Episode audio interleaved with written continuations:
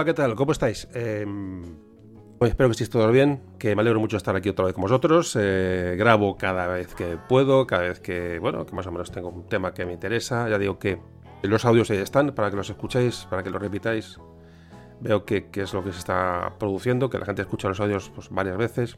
Tenemos ya más de ocho años aquí juntos charlando de historia de España y, y lo que no es historia de España. Realmente es un podcast, creo que es eh, yo, creo que la historia es una excusa para hablar un poco del hombre, ¿no? De nosotros mismos y de pensar un poco en cosas un poco más, más no, profundas, sino bueno, un poco más, eh, más humanas, con la historia como vehículo, que de luego es una maravilla. Bueno, pues lo que digo, ahí están los audios y bueno, y, me gustaría que siguieras escuchando como si se hubiera grabado el día anterior.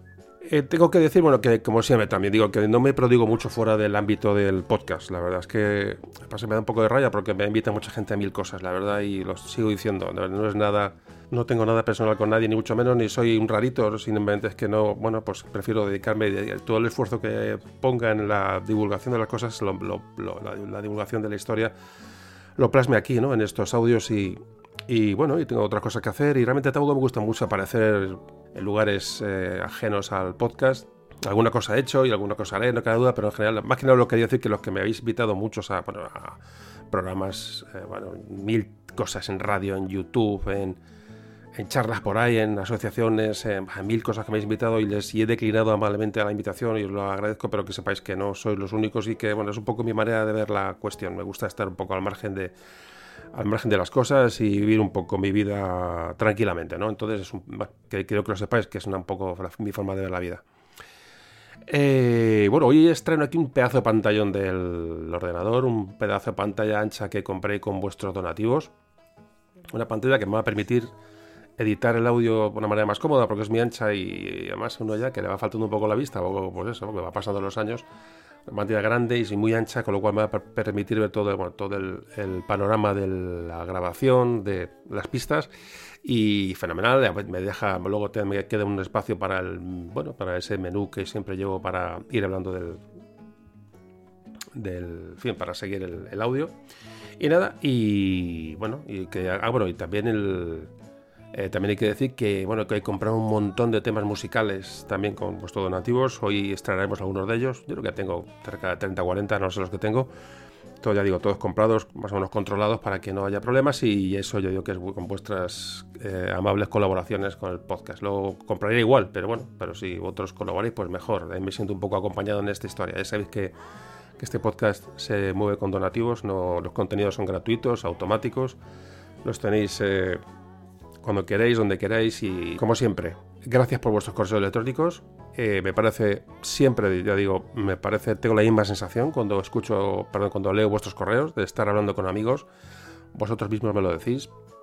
Es un lujazo de verdad eh, percibir lo que, lo que no sé, con este trabajo tan que empezó ya hace tanto tiempo de una forma tan, bueno, casi casual y lo que estamos consiguiendo, ¿no? Los, los, las sensaciones que tenemos eh, unos al otro lado y yo a este, ¿no? Eh, no sé, es a mí me, me, llena un montón, un montón ver que esto está teniendo sus frutos y que, y que bueno, y que esta voz que escucháis, pues, pues ya os sea familiar y sea la de un amigo. Me parece una maravilla, de verdad, me parece una maravilla. Como siempre, los correos al mail eh, info arroba. Ya he dudado hasta en el mail porque hace tanto que no grabo que ya se me olvida. Eh, las, bueno, ahí me tenéis en las redes sociales, en Facebook y en Twitter. No soy muy activo en redes sociales, pero bueno, ahí me tenéis en Facebook. Eh, pues, pues no, sé, no, sé, qué nombre, es que tampoco sé qué nombre tengo en Facebook ni en Twitter, lo digo. es que no, iba a decir el nombre, pero no, es arroba. En Twitter es arroba. Eh, joder, no me acuerdo, qué desastre. Bueno, me memoria de un tambor y encontráis en Twitter. Qué desastre, así no. Menudo Menudo influencer estoy hecho. No es que no me acuerdo, en serio. sé que es parecido, no, es memoria de un tambor porque era muy largo y hay que recortarlo. Y que de, de verdad, mi palabra no me acuerdo, pero ahí estoy. Y en Facebook, qué desastre. Y en Facebook, pues lo mismo, me muero un tambor y para adelante. Y encontraréis de alguna forma. Que ya digo, que, que, que en fin, que así Así es la cosa. Eh, yo digo que sobre todo las redes sociales es para estar en comunicación con vosotros, para publicar. soy muy, poco activo, muy poco activo, pero bueno, ahí estamos. Y, siempre que veis con vuestros mm, usuarios a seguir a Memoria de un Tambor, sea donde sea, pues me parece que el que llega de nuevas ve muchos seguidores, se parece que aquello debe ser bueno, siempre. Pero bueno, como prefiráis.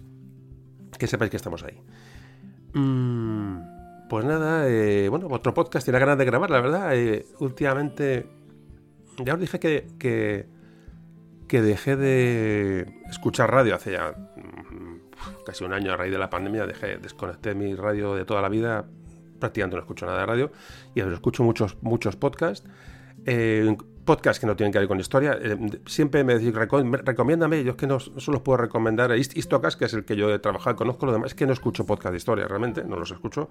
No porque sean malos ni buenos, sino porque, porque no me apetece. Es que no tengo otras. Eh, entonces, bueno, pues, eh, pero a lo que voy, que cada vez escucho más podcasts, podcasts a veces raros de aficiones que, que, a lo mejor no tocan conmigo, no sé, podcasts muy rebuscados de gente que se pone ante un micro y cuenta sus, bueno, pues y comparte lo que le gusta y, joder, entonces me gusta mucho, la verdad, me gusta mucho, paso muchas horas escuchando de todo tipo de, audios y la verdad es que si es verdad que no... Eh, Mm, alguna cosa se aprende, pero más que nada, como yo tengo un estilo muy propio y puedo grabar y no me preocupo ya ni en nada, ni en entradillas, ni en, eh, no sé, tengo una manera de grabar con lo cual me encuentro cómodo, alguna vez puedes aprender algo, pero sobre todo aprendo a lo que no hay que hacer. Y eso estoy, aprendiendo a lo que no hay que hacer. Veo un poco lo que ahí me chirría de otros podcasts e intentaré no repetirlo aquí. Porque somos humanos, a veces pues eso, te escapan cositas y, y opiniones fuera de lugar y y creo que eso hay que evitarlo. Cuando lo escuchas en otros, cuando, digamos, lo interiorizas, que te puede estar pasando lo mismo a ti. Yo siempre procuro que no sea así, hablar de una forma, bueno, muy, muy cercana, hablar de una forma, compartiendo cosas. Una cosa es hablar de forma personal y de una manera humana y a veces abrirte un poco a, a, los temas y que me conozcáis. Y otra cosa es meter cosas que no vienen al cuento en un tema, ¿no? Eh, y eso lo veo mucho. Veo mucho también eso, podcast con gente que cree que es graciosa y no lo es, gente, luego los ya digo, hay que ser, el que es gracioso es gracioso, pero aunque seas muy gracioso, habrá gente que no le guste tus chistes, con lo cual tienes que evitar un poco. Yo un poco estoy aprendiendo a. Ya siempre he pensado lo mismo, pero ahora mismo lo veo más claro. El tema, yo que sé, de los, eh, de los tacos, ¿no? De las palabras soeces, en, depende qué tema se toque. Aún así, hay, un abuso también del. No sé, yo estoy viendo una serie de cuestiones que, que me, cuando las escucho por ahí fuera me, eh, las veo que no entran, no vienen a cuento y es lo que estoy un poco, bueno, me aplico, me quiero aplicar el cuento porque como oyente me molestan, ¿no? Me, me, hacen, me chirrían los oídos, ¿no? Ciertas cosas que se dicen o cómo se dicen y tal. Entonces procuraré, bueno, pero siempre se aprende. digo, no hacer sino lo que no hacer. Y bueno, y es un poquito, no comentaros hecho así de entrada. Ya estaba deseando grabar, me apetecía mucho grabar este audio, no este en concreto, que también, sino que me apetecía estar con vosotros, llevaba mucho tiempo sin grabar y una vez que ya está hecho el guion y todo preparado, pues, joder, pues ahora me apetece ponerme a grabar. Ahora me quedan horas delante del micro con vosotros y hablando de historia de España, hablando de la, de la humanidad, hablando del, del, hombre en sí mismo, ¿no? que es un tema como el que hoy que vamos a tocar muy bueno, en profundidad.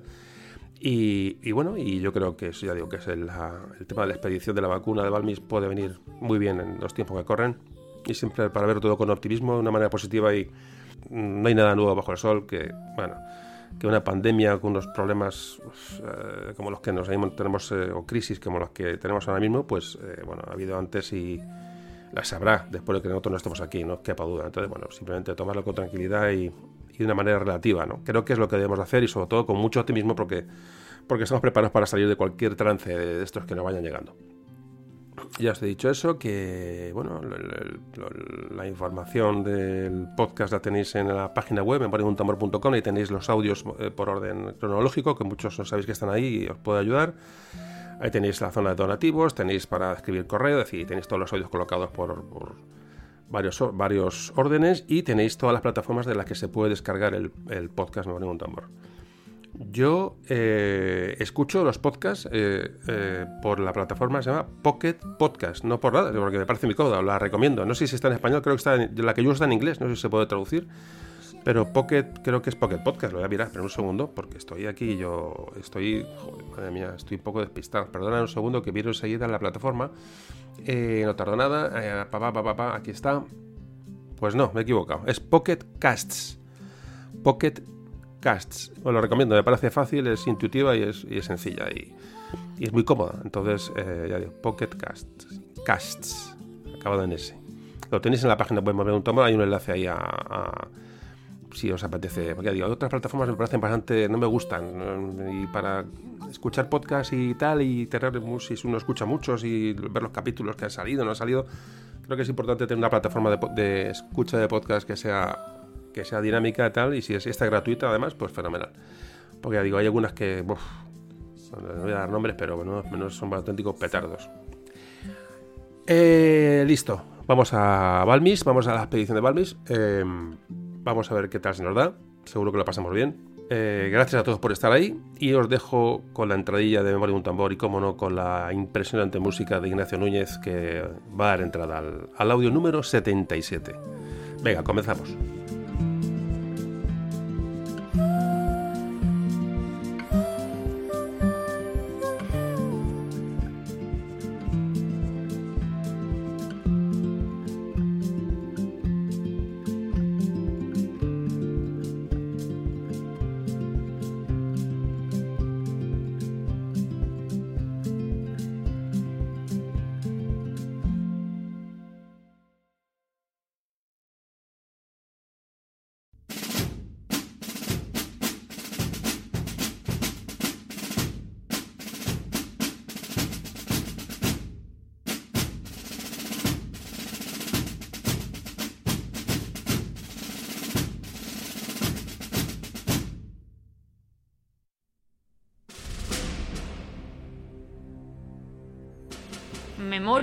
De un tambor.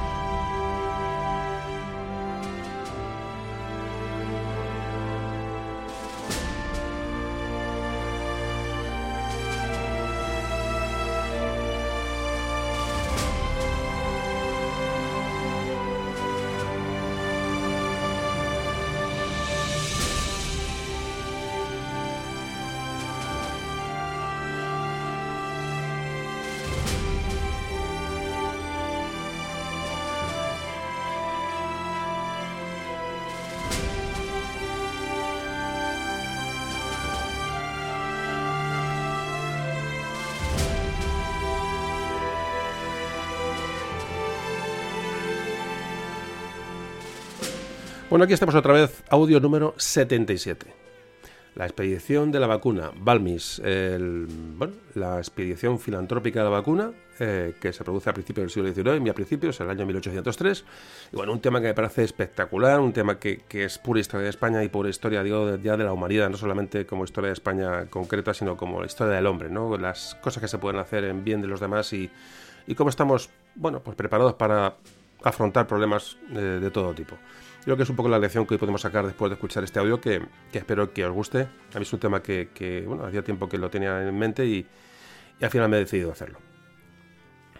Bueno, pues como siempre, vamos a empezar con nuestra introducción histórica. Hoy, bueno, no, va a ser muy amplia porque, bueno, esta zona de, histórica del de principio del 19, eh, Revolución Francesa en adelante, lo hemos tocado en muchos audios, entonces está ya, yo creo que está muy tocado hay que hablar del bueno, ese principio del 19, cuando, bueno, se, perdón, final del, del 18, cuando se produce la, Revolución Francesa, que va a cambiar todo el sistema social de Europa, eh, se viene abajo la, eh, bueno, esas monarquías absolutas, ¿no? Lo que se llamó el antiguo régimen finaliza tiene su ruptura en el momento que aparece la, Revolución Francesa, ideas eh, mucho más innovadoras, ideas revolucionarias, todo viene a, través de la ilustración, la importancia del hombre, del pensamiento, todo eso lo hablamos ya, llega Napoleón Bonaparte, llega la invasión de España a principios del siglo XIX, y bueno, y comenzamos en ese siglo XIX lleno de, bueno, lleno de, oleaje ¿no? que, hemos tenido históricamente, que el que hemos ya eh, tocado todos los temas en memoria de un tomar. Entonces yo creo que tanto hemos hecho estos, hechos, estos preámbulos que yo creo que tampoco repetirlo y no tiene mucho sentido. Pero bueno, nos situamos en eso. Principio, principio del siglo XIX, Napoleón está a punto de invadir España, eh, Europa vive una convulsión tremenda con la Revolución Francesa, pero todo, digamos, al calor de la ilustración, al calor de estas ideas ilustradas, de estas expediciones, de, esta, de este avances, avances científicos y, y, humanísticos ¿no? que se producen durante la ilustración, de ese siglo de las luces, ¿no? del que hablamos en algunos audios, que van a cambiar por completo la mentalidad social de la, de la época en estos momentos tan importantes de la historia. Y sobre todo la historia de España, por supuesto. Dijimos que, bueno, que se producen una serie de guerras revolucionarias contra la Francia revolucionaria de, por parte de las potencias europeas del antiguo régimen. Esas guerras eh, van a dar paso bueno, a la llegada de Napoleón. Napoleón va a invadir Europa, Europa. Por supuesto, nos tocará España.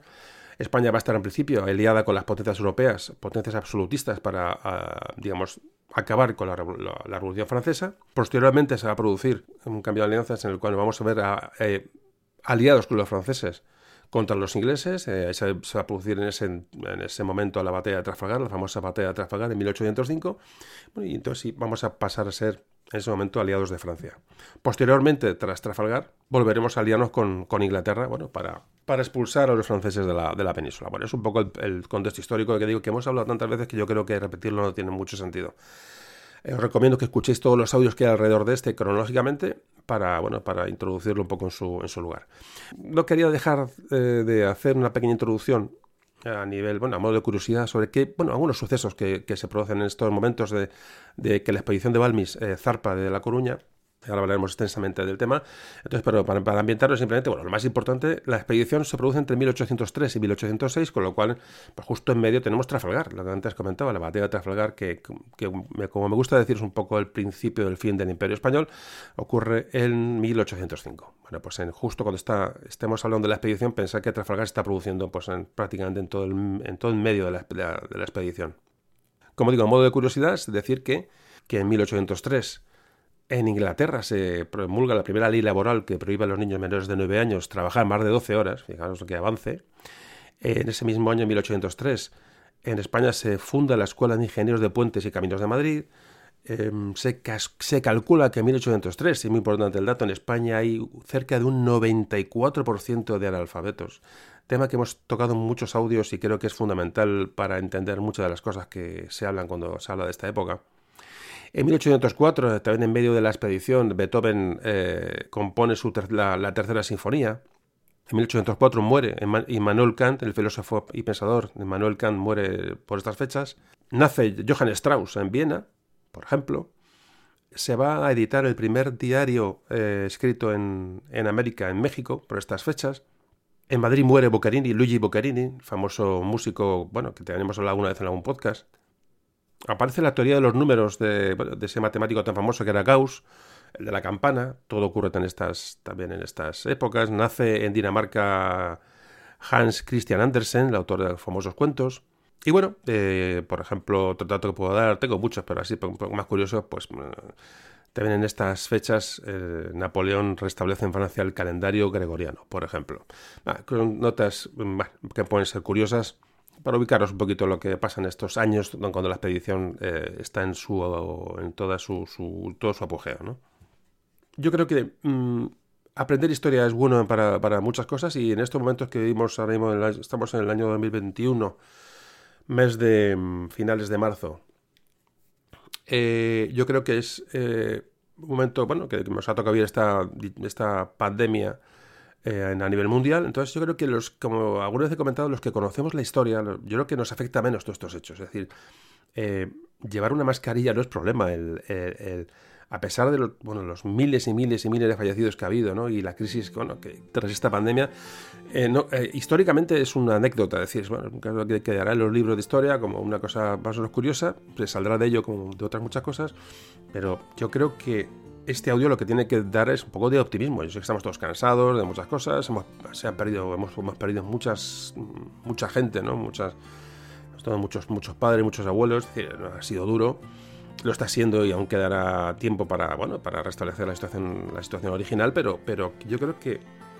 que, repito, los que conocemos la historia, los que nos gusta la historia, los que nos ponemos las gafas de otras épocas y hemos visto cómo vivían en otros momentos, creo que tenemos que estar agradecidos, tenemos que estar agradecidos de vivir en los tiempos que vivimos y ver las cosas con, mucho optimismo. Es, decir, ¿no? es un poco el mensaje que quiero dar con este audio y, y bueno, con el ejemplo que dio esta gente a, principios del 19, yo creo que nos puede ver, venir muy bien, muy bien, muy bien para, yo digo, para renovar fuerzas, para cargar baterías y mentalmente ser más fuertes. Yo creo que es la, un poco la, bueno, lo que pretendo con este audio, aparte de aprender historia y, bueno, y dar a conocer un hecho que es, que es una pasada, como veréis ahora cuando empecemos a hablar de Balmis, de la viruela, de, bueno, de esas epidemias ¿no? de, de, finales del 18 y principio del 19 que tienen que, que que había que luchar contra ellas y cómo se estructura, digamos, la, monarquía española para intentar acabar, digo, con estas pandemias tanto en, los territorios a este lado del Atlántico como al otro lado del Atlántico, como en Filipinas, etcétera, etcétera, etcétera.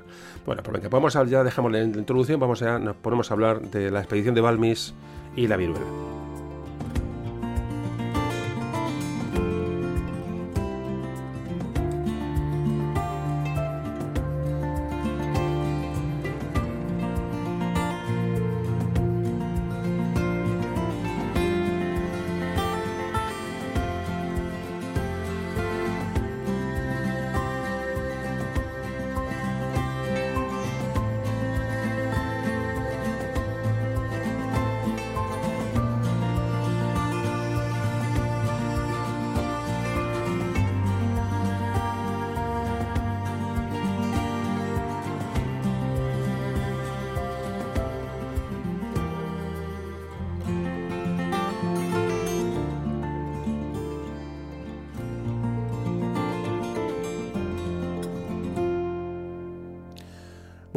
Vamos a hablar de la viruela. La viruela que es el virus que azotó bueno, a la humanidad durante prácticamente el principio de los tiempos y que vamos a ver cómo eh, España va a tener un, bueno, un, papel importante para su erradicación, a, digo, ya a principios del siglo XIX. Pero bueno, vamos a empezar a hablar de lo que es la viruela. Vamos a intentar introducirnos en qué sentía la humanidad o qué sintió la humanidad ante esta enfermedad, cómo era esta enfermedad y cómo era este virus y cómo, eh, bueno, pues, pues acompañó a la vida del hombre y a la historia del hombre durante, digo, durante muchos siglos. La historia de la viruela ocupa una, mm, bueno, una posición única en la historia de la medicina. La viruela es una de las enfermedades más mortíferas que, que conoce el ser humano. La viruela está provocada por el variolavirus, y también es la única enfermedad que se considera erradicada totalmente a través de la vacunación. Importante porque, ya digo, el audio de hoy va a tratar sobre esto. Los síntomas de la viruela, bueno, es una infección de una infección típica de viruela, comienzan con fiebre, bueno, un letargo de unas dos semanas después de haber estado, cuando uno ha estado pues, expuesto al virus. Otros síntomas comunes eran, porque ya no son, eran, la, yo digo, la viruela no existe afortunadamente, eran dolor de cabeza, dolor de garganta y vómitos, en unos cuantos días aparecían erupciones, unas grandes erupciones en la cara y en el cuerpo, se formaban llagas dentro de la boca, dentro de la garganta, en la nariz, que crecían esas pústulas ¿no? llenas de, líquido, de pus, ¿no? bueno, era una enfermedad terrible. En algunos casos estas pústulas se unían entre sí y bueno, abarcaban grandes zonas del cuerpo, de la piel. Entonces, aproximadamente a la tercera semana de la enfermedad se formaban unas costras que se separaban de la piel, bueno, pues, pues tipo como la varicela, en fin, eso es una, yo he visto fotos, hay fotos de viruela de, que son escalofriantes. Escalofriantes. Una, la verdad que es una enfermedad absolutamente, ya digo, eh, mortífera, ¿no? La viruela se transmitía por un contacto cercano con las llagas ¿no? o con las gotas emitidas por la respiración de una persona infectada. La ropa de la cama o prendas de vestir que estaban contaminadas del virus también podían transmitir la enfermedad y un paciente seguía siendo infeccioso eh, hasta que la última costra se le caía, o sea, se le, eh, se le separaba de la piel. Por lo general, en la segunda semana de la infección morían aproximadamente, fijaos, el 30% de las personas que adquirían eh, la viruela tipo la, la, más, la más fuerte, lo que se la variola mayor. El 30% de los casos morían. La mayoría de los sobrevivientes conservaban luego, claro, pues esas cicatrices ¿no? de viruela en la cara, por todo el cuerpo, que, que, eran, terribles.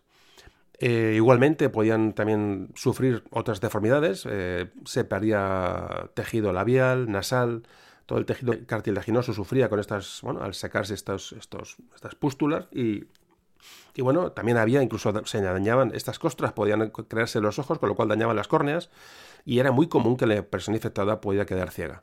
Fijaos qué, auténtica enfermedad de, ya digo, que la hemos tenido hasta hace muy poco. El virus variola azotó, ya digo, la Tierra durante, durante milenios. Ya hay evidencias de la existencia de este virus en la China del siglo I. Los primeros brotes que aparecen hacia el siglo V Cristo en Mesopotamia. Y dos, unos 2000 años después hay evidencias de que se propaga hacia el valle del Nilo, hacia Egipto. Los historiadores o los expertos consideran que en el siglo II después de Cristo ya era un mal endémico en la cuenca del Ganges, en la India, y sobre todo en la zona de los, los ríos, el río Yangtze y el río Amarillo en China. De los primeros escritos que hablan sobre la viruela eh, más tempranos es un tratado médico hindú eh, en el siglo, del siglo I. Fijaos cuando ya empieza bueno, pues la gente a, intentar defenderse ante esta, esta enfermedad tan, digo, tan, tan extraordinaria. En Europa, que lo que a nosotros nos afecta, queda constatada la existencia del virus de la viruela a partir del siglo VI, los países del Mediterráneo. No está claro que hubiera eh, viruela de las, culturas clásicas, tanto en Grecia como en Roma. Lo que sí es verdad que durante toda la Edad Media bueno, se comprueba que hay enfermos de viruela constantemente. Ya en el siglo VIII, cuando los árabes extienden su conquista por todo el norte de, África, bueno, pues ya la, se introduce por el sur de Europa.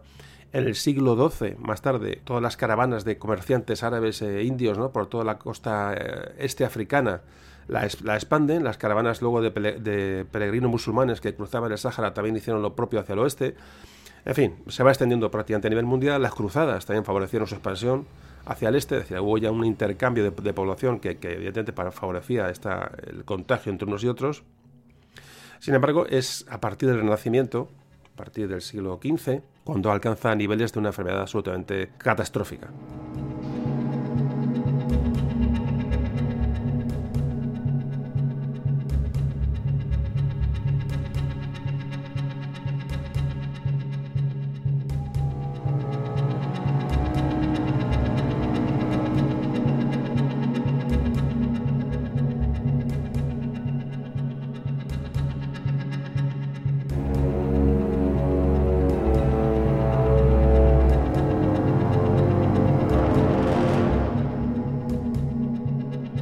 Así que en el siglo XVI la viruela se convierte en la plaga más temida en Europa y por supuesto hay que sumar, claro, por supuesto a las pestes, sumado todo esto a las pestes de la que ya hablamos en aquel audio que dedicamos a la peste, a la peste negra. Pero fue muy especialmente cruel la viruela en América. En América, donde llegó de la mano de los, bueno, de los exploradores españoles y portugueses, bueno, pues el virus de la viruela fue clave, evidentemente, en la caída de los imperios eh, inca y azteca provocó la viruela un derrumbe demográfico de aquellas poblaciones nativas ¿no? de América que eran, que eran, eran vulnerables porque no habían desarrollado, no, no habían podido desarrollar mecanismos inmunitarios ante esta enfermedad. Para ellos era una enfermedad desconocida que, parece que penetró la, por la isla de la Española, actual Santo Domingo, en 1516 como consecuencia de la llegada de una, a la isla de, de un barco eh, con esclavos eh, infectados, un barco portugués. Hay que decir que, que a México llega con las tropas de, que auxilian a Hernán Cortés hacia 1520 y en 1525 al reino inca eh, a Perú a través de la expedición de Pizarro. Llegará a, entre 1558 y 1560 al Río de la Plata y llegará en 1562 a Brasil. La catástrofe demográfica posterior es difícilmente imaginable. Se calcula que de los 18 millones de habitantes con los que contaba, por ejemplo, eh, México a la llegada de los, de los españoles, en 1600 se convirtieron en 2 millones. Es una auténtica catástrofe demográfica, porque evidentemente es una, aquello fue una auténtica bomba, una bomba biológica. Es lo que tiene, digamos, bueno, el, movimiento, el movimiento humano a través del mundo y, y evidentemente es una cosa inevitable. Pero fijaos cómo uno de los episodios más trágicos en cuanto al contagio de esta enfermedad tuvo lugar en 1763, cuando eh, la actual Pittsburgh, en Pensilvania, en el actual Estados Unidos, en el fuerte Pitt, ya repito, en 1763, las tropas británicas distribuyeron a los indios eh, de aquellas tribus eh, cercanas a, aquel establecimiento mantas impregnadas con el virus para acabar con ellos. Esto es, bueno, eso ya forma parte de una especie de, efectivamente de guerra, de guerra biológica, ¿no? Pero bueno, Que se sepa, los españoles no, no impregnaron mantas con nada. Lo, llevaban, lo llevaban puesto y así, por desgracia, pues lo extendieron a las, digo, a las poblaciones nativas de América. Hay que decir que el virus no acaba, evidentemente, en el continente americano. Salta a Asia, salta a Filipinas, ya estaba en China, es decir, el virus era muy antiguo, era muy conocido en China, pero también salta hacia Australia, por ejemplo, a bordo de los navíos de colonos ingleses, bueno, pues, pues creo incontables muertes, lo mismo de la población indígena australiana aborigen, pues lo mismo que pasó en América, como es lógico, decir, eran cuerpos sin preparar ante aquella terrible enfermedad. Bueno, de hecho se la apodó a la viruela el ángel de la muerte. Se estima que, fijaos, antes de la, de la era de la vacunación, eh, ya, de la que vamos a hablar ahora, en el siglo XIX mató a una de cada doce personas en el mundo. A una de cada doce personas mató la viruela en el siglo XIX. Y algunos cálculos posteriores indican que las muertes por viruela a nivel mundial durante el siglo XX, o sea, que hemos, todo, hemos vivido nosotros el siglo XX mm, hace tres minutos, sumaron más de 300 millones de personas. 300 millones de muertos causados por la viruela en el siglo XX. Creo que las cifras son lo suficientemente contundentes y terroríficas como para, bueno, para situarnos y, ya digo, y ver las cosas con mucha, con mucha, con mucha perspectiva. Es increíble, ¿verdad? el, bueno, que, esta enfermedad se enfrentaron nuestros abuelos no hace tanto. La famosa viruela. De hecho, todos hemos oído hablar de la viruela, ¿no? Como una enfermedad de. Bueno, a nivel. Bueno, nuestra familia se habla de la viruela, ¿no? Bueno, pues había que buscar la inmunidad contra esta enfermedad y cómo se, bueno, cómo se va a empezar a defender el hombre desde muy antiguo para intentar defenderse de este, de este mal tan, tan aterrador, ¿no? Bueno, pues aparece la variolización. La variolización, que ahora explicamos lo que es, fue el primer intento conocido para prevenir esta enfermedad. ¿En qué consistía la variolización?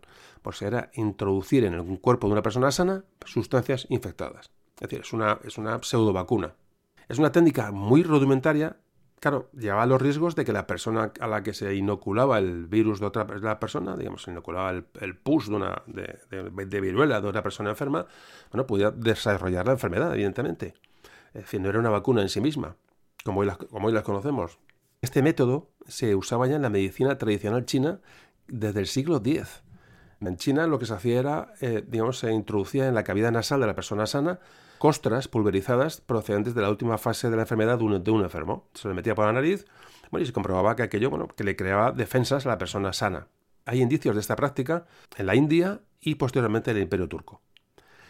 En Europa, la inoculación, digo que no es la vacuna, es, eh, diferentes conceptos, ¿vale? La, inoculación, la, variolización de esta práctica llegó a Inglaterra en el siglo XVIII, repito, y no quiero ser pesado, pero quiero dejarlo muy claro, no es vacuna, es decir, es introducir en una persona sana, pues, digo, mm, cantidades de, pus realmente de las pústulas de una persona enferma, se le metía, eh, bueno, en la piel, los chinos por la nariz, es decir, del proceso, es decir, para infectar la aposta con una pequeña cantidad y que se, y se, se, haya comprobado que esa persona, bueno, pues, pues eh, no iba a contraer la enfermedad después de haber hecho este, este proceso.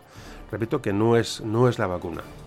¿Cómo se consigue que este sistema de varolización o de, bueno, de inoculación llegue a Europa?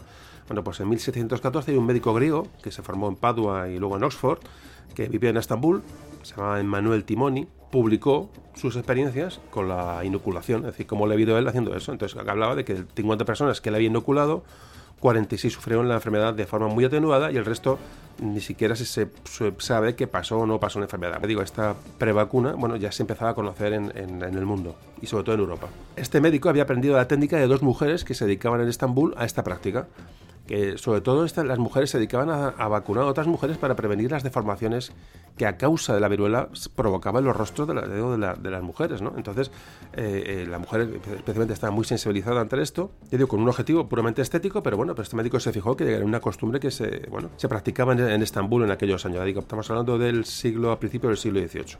Aquí es donde aparece un personaje importante que es eh, Mary Borley Montagu, que había llegado a Turquía en 1717 acompañado de su marido, que era un diplomático británico, llegó a, Estambul. Esta mujer estaba muy sensibilizada porque había sufrido la enfermedad en sus propias carnes, es decir, tenía la, cara, bueno, pues deformada por la viruela. Y entonces eh, sabía, conocía este método de la, de la inoculación y iba a ser la gran, propagandista, digamos, de este método para, para trasladarlo a otras mujeres o a otros seres humanos realmente.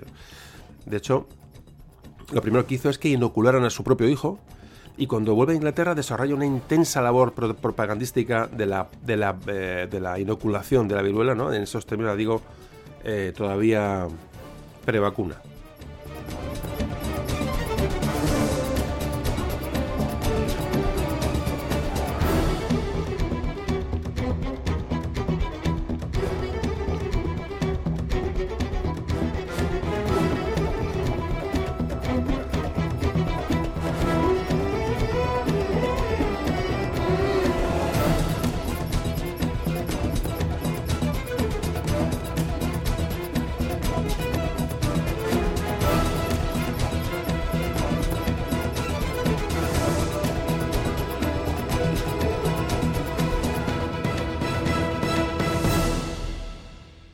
Verdad es que la gente estaba desesperada, que daba igual la eh, posición social de la persona, da igual eso, la viruela atacaba a ricos, a pobres, a curas, a reyes y a, gente de los barrios más bajos, da igual, la viruela se cegaba en todo el mundo.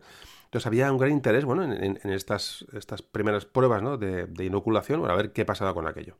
De hecho, en la segunda mitad del siglo XVIII, esta inoculación pura y dura de la, viruela en, personas sanas se impone en muchos lugares. De hecho, es bastante conocida en todas las cortes europeas y se estima que entre 1766 y el final del siglo, eh, estos datos, hay datos de Gran Bretaña, solo tenemos estos datos, pero se mm, sabe que se inocularon en Gran Bretaña a más de 200.000 personas. Ya digo, repito, y ya sé que no quiero ser pesado, es, no es la vacuna, es decir, es la inoculación o la variolización, es decir, es la introducción del virus puro y duro de una, persona enferma en, otra, en una persona sana.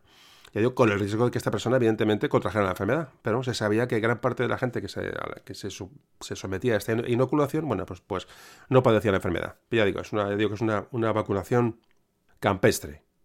Y aquí es cuando aparece ya la entrada del famoso eh, médico cirujano inglés Edward Jenner. Edward Jenner que, bueno, que era inoculador, se dedicaba a inocular la, el virus de la forma más, digo, arcaica, y observa que, bueno, que había, había una enfermedad que era la viruela de las vacas. Bueno, pues las personas que habían sufrido la viruela de las vacas, una enfermedad propia de, de, este ganado, cuando él les inoculaba el pus procedente de, una persona enferma de viruela, no presentaba ningún síntoma. Es decir, porque la gente cuando se inoculaba el, pus, a era pus, lo que le metían en la piel, eh, eh, enfermaba fiebre, es decir, había una serie, de, evidentemente, de síntomas eh, muy negativos. Pues este hombre se da cuenta que cuando inoculó a personas que ya habían padecido anteriormente la, mm, la viruela de las vacas, no tenían ningún tipo de síntoma.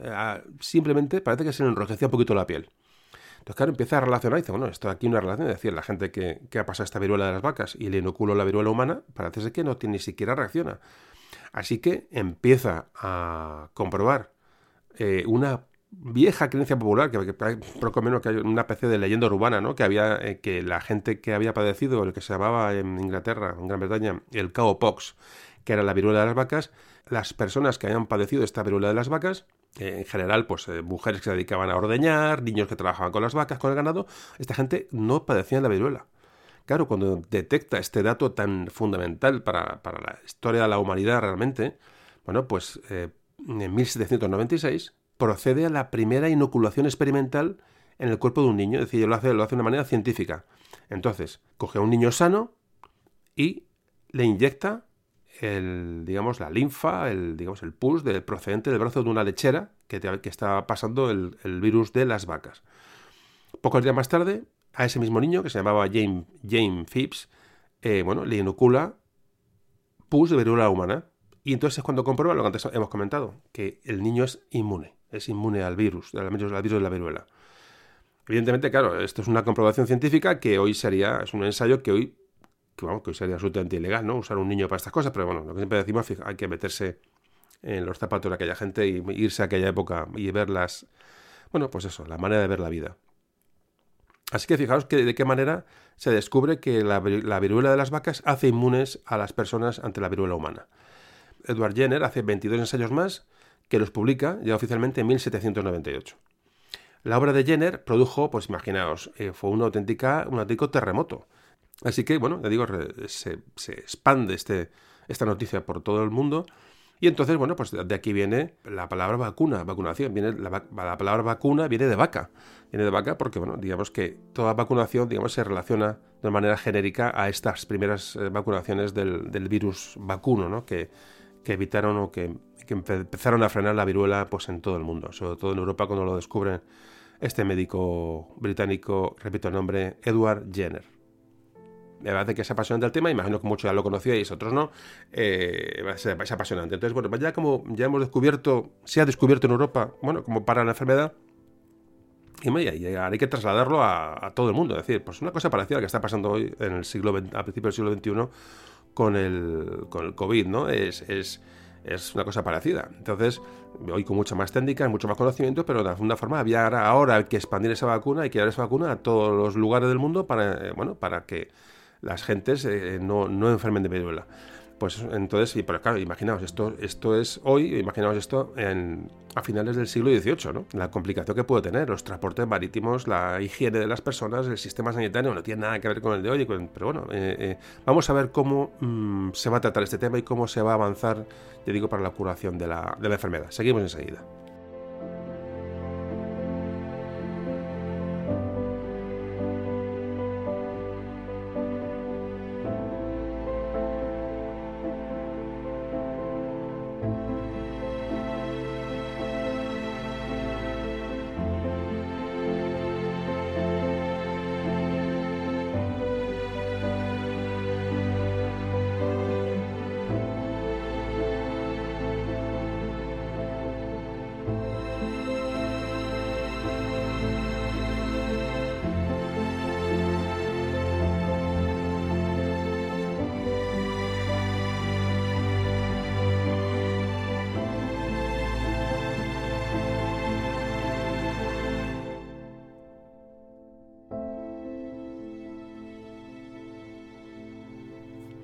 Bueno, el caso es que a partir del siglo XVII el aumento de, bueno, de la gravedad de la enfermedad es una preocupación sanitaria de primer orden. Eh, la viruela ya se convierte en una auténtica enfermedad social, ¿no? Del, eh, tanto en Europa como en América. Hay multitud de, bueno, de testimonios y de ecos en los medios de comunicación de la época, tanto la Gaceta de Madrid como bueno, todo, todo tipo de, obras y escritos refiriéndose a la gravedad ¿no? que, que, supone la viruela eh, digo, a la población del momento. Y la sensación es que a final del siglo XVIII es que la causa fundamental que había contribuido a disminuir la población eh, del territorio español en todo el mundo era la viruela, evidentemente. Hay que decir que normalmente, como antes comentábamos, las epidemias llegan en los barcos y por eso son los puertos son los lugares de, que son, están muy habituados a cuarentenas. Eh, estas cuarentenas se van a generalizar durante todo el siglo XVIII, por supuesto, como es lógico, en toda América y sobre todo en el Caribe, lugar, digamos, que es la zona de mayor tráfico marítimo, digamos, del Imperio Español. Otra causa de entrada de viruela es bueno, que, el, Caribe también es el centro de entrada de esclavos en todo el continente americano y también se van a identificar muchas epidemias de viruela, el inicio de, epidemias de viruela en los, digo, la, sobre todo en la isla de Cuba, fundamentalmente.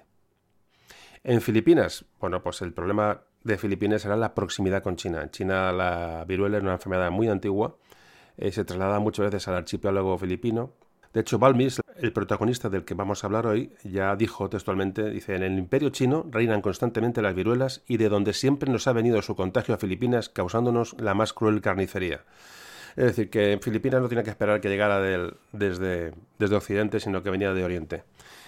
Bueno, vamos a hablar un poco de la, de, bueno, ya digo, ya centrados en la importancia de la enfermedad, de alguna forma en la primera parte del podcast, vamos a hablar un poco de la... Vamos a centrarnos ahora fundamentalmente en España, es decir, que, cómo se producen estos eh, avances, ¿no? tanto de la inoculación como de la posterior vacunación. Los comienzos de la práctica de la inoculación, es decir, en la introducción del virus de una manera primaria ¿no? para curar a las personas, lo que hemos hablado hasta ahora en España, se va a desarrollar en dos etapas diferentes. La primera, hay un claro rechazo que, digamos, impide la penetración de esa, de esa técnica. Y luego una segunda parte en la cual se ve los efectos favorables y se va a adoptar como una forma, una, primera forma de ataque a la, a la, enfermedad. El virus se sabía que, que, que inoculando de una persona a otra, pues había posibilidades de que la persona sana no adquiriera la enfermedad, de hecho así, así sucedía, pero había, había mortalidad, decía, había gente que se contagiaba eh, absolutamente después de practicar esta, esta inoculación. ¿no? Evidentemente, sin saberlo, se estaba haciendo una especie de vacunación, transmitiendo la infección de una forma por vía cutánea, digamos, diferente a la propagación natural de la enfermedad que sería por la vía respiratoria fundamentalmente. La polémica de la inoculación y, cómo entra en España durante la segunda mitad del siglo XVIII aproximadamente es, digamos, es un, bueno, es un paso más de la, de la renovación científica y tecnológica que de la España de Carlos III. Es decir, estos avances científicos, porque no deja de ser un avance, bueno, pues forma parte de todo este, bueno, de toda esta corriente de avance científico que se produce con la ilustración. Como decía, hay una primera etapa en la que hay una negativa al uso de esta, esta técnica por parte de los médicos más prestigiosos y, por supuesto, con, se añadían motivos religiosos para no, para no hacerla. Es una fecha muy, tardía que prácticamente se va a solapar con la, el método de vacuna, es decir, de vacuna de, Edward Jenner que hemos hablado antes. Prácticamente se, se, van a solapar las, medidas de, para inocular a la gente se solapan con la llegada de la vacuna propiamente dicha. La realidad es que la inoculación se propagó en América al mismo tiempo que, que, se, que lo pudo, que pudo suceder en la, en la, península. De hecho, ah, hay un, hay un testimonio, un testigo, que nos dice en 1743 un misionero carmelita de las cercanías de Pará, viendo que todos los indios morían uno tras otro y habiendo aprendido por la lectura de un periódico el secreto de la inoculación, que hacía entonces furor en Europa, juzgó prudentemente que utilizando este remedio podría al menos convertirse en dudosa una muerte que empleando los remedios ordinarios era demasiado cierta. Este religioso fue el primero en América que tuvo el valor de ponerla en ejecución. Había perdido ya la mitad de sus indios. Otros muchos caen enfermos diariamente se atrevió a inyectar la viruela a todos los que no habían sido aún atacados y no perdió ni a uno solo. Otro misionero del Río Negro siguió su ejemplo con el mismo éxito. En una carta del Marqués del Socorro, eh, publicada en la Gaceta de Madrid en junio de 1790, afirma lo siguiente. El año de 1766, hallándome de gobernador y capitán general de la provincia de Caracas, padecía aquella capital desde el, desde el año 64 una epidemia rigurosísima de viruelas, tanto que de ellas moría el 36%. En vista de este estrago, hice venir de la isla francesa de la Martinica a un médico francés acreditado en la inoculación, pero vino enfermo y sin poder practicar aquel remedio fue preciso que se retirase. Luego llegó en un navío del comercio de las Canarias D.N. Perdomo, médico muy conceptuado en aquellas islas y de especial conocimiento de la inoculación. Al cuidado de este hice hacer un primer ensayo en nueve muchachos de cuatro a nueve años, el segundo en doce niños de nueve a diez años que presentaron sus padres o amos y el tercero en 23 personas de 18 a 40 años. Y todos salieron con la mayor felicidad. Vistos estos buenos sucesos de la inoculación, la permití en la provincia por mano de aquel médico, dando principio por cuatro de mis hijos. En efecto, recibieronla hasta 5.000 personas de 18 a 40 años, y todos salieron con la mayor felicidad.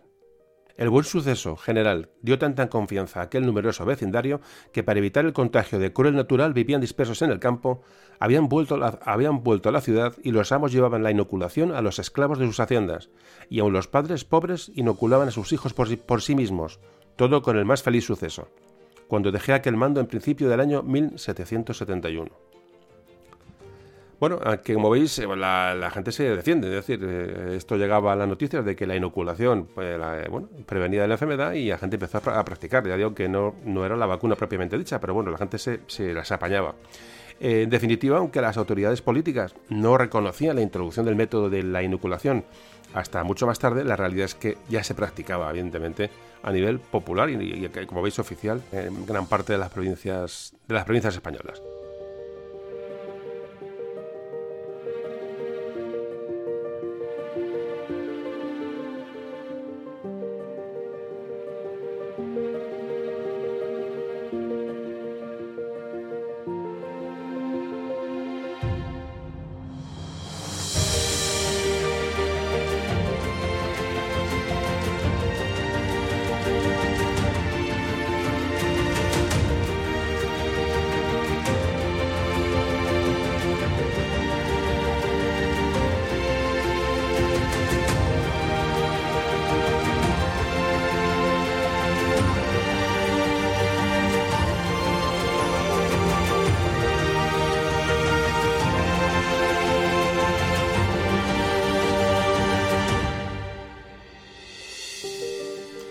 Vamos a hablar de la vacunación eh, propiamente dicha, la vacunación jenneriana llamada así, eh, por, su descubridor Edward Jenner en, Gran Bretaña, cómo se produce esta evolución en España.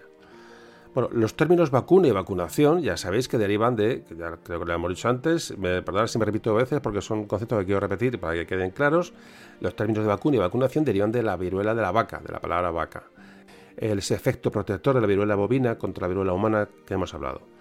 Mientras la inoculación, vuelvo a repetir, se hacía con muestras de personas infectadas por viruela humana propiamente. Las primeras vacunaciones generianas en España, ya procedentes, digo, del virus de la vaca, tuvieron lugar en Cataluña en 1800. Eh, ya digo que se van, se van a solapar realmente la, vacunación propiamente dicha con la inoculación. Ya digo que entran por Cataluña en 1800 eh, con un fluido vacuno que se hizo traer de París y eran muestras de virus que eh, eran enviadas, eran traídas entre, entre cristales, dos cristales planos. Bueno, pues una muestra de este virus se llegaba, llegaba bueno, en unas condiciones medianamente aceptables y, bueno, y se, se producía la vacunación. Eh, desde Cataluña la vacuna fue exportada inmediatamente a la Aranjuez, a la Corte, a Madrid, y en general los profesionales sanitarios, fundamentalmente los médicos, aceptaron ya de buen grado el nuevo remedio. Es decir, lo veían ya mucho más apropiado que la, que la inoculación. Y no solamente fueron estos sanitarios los que dieron eh, alas a la, vacunación, sino un numeroso, bueno, un grupo de, de, de nobles o de burgueses funcionarios del Estado, aristócratas, incluso, bueno, clérigos, por supuesto, que se van a alinear automáticamente en la difusión y la defensa de esta nueva técnica, de la, de la vacunación. Como pasa ahora, evidentemente, hubo, los detractores se agarraban un clavo ardiendo. Por ejemplo, parece que murió un, después de ser vacunado un aristócrata muy famoso, muere. Bueno, y este caso es, es utilizado para denostar la, la, nueva técnica de, vacunación. Lo que pasa hoy, es decir, lo estamos viendo hoy. la, un ejemplo aislado o un problema aislado se, se, magnifica de manera bueno, que crea incertidumbre en la gente. Pero pues eso ya ocurría entonces, es decir, los medios de comunicación de hoy y la sociedad de hoy, no el hombre no difiere mucho, lo que decimos no difiere mucho de una época a otra. Son, las circunstancias pueden ser diferentes, las épocas son diferentes, pero el ser humano es exactamente el mismo, a veces igual de genio o igual de, o igual de mezquino. ¿no? Y esto es lo que lo vemos aquí, es decir, hay, hay gente que sigue eh, denostando digo, este, este sistema porque hay un aristócrata que muere y parece que, se, que después de ser vacunado y se usa este, este ejemplo digo, para, para, intentar tirar abajo la, esta nueva técnica de vacunación.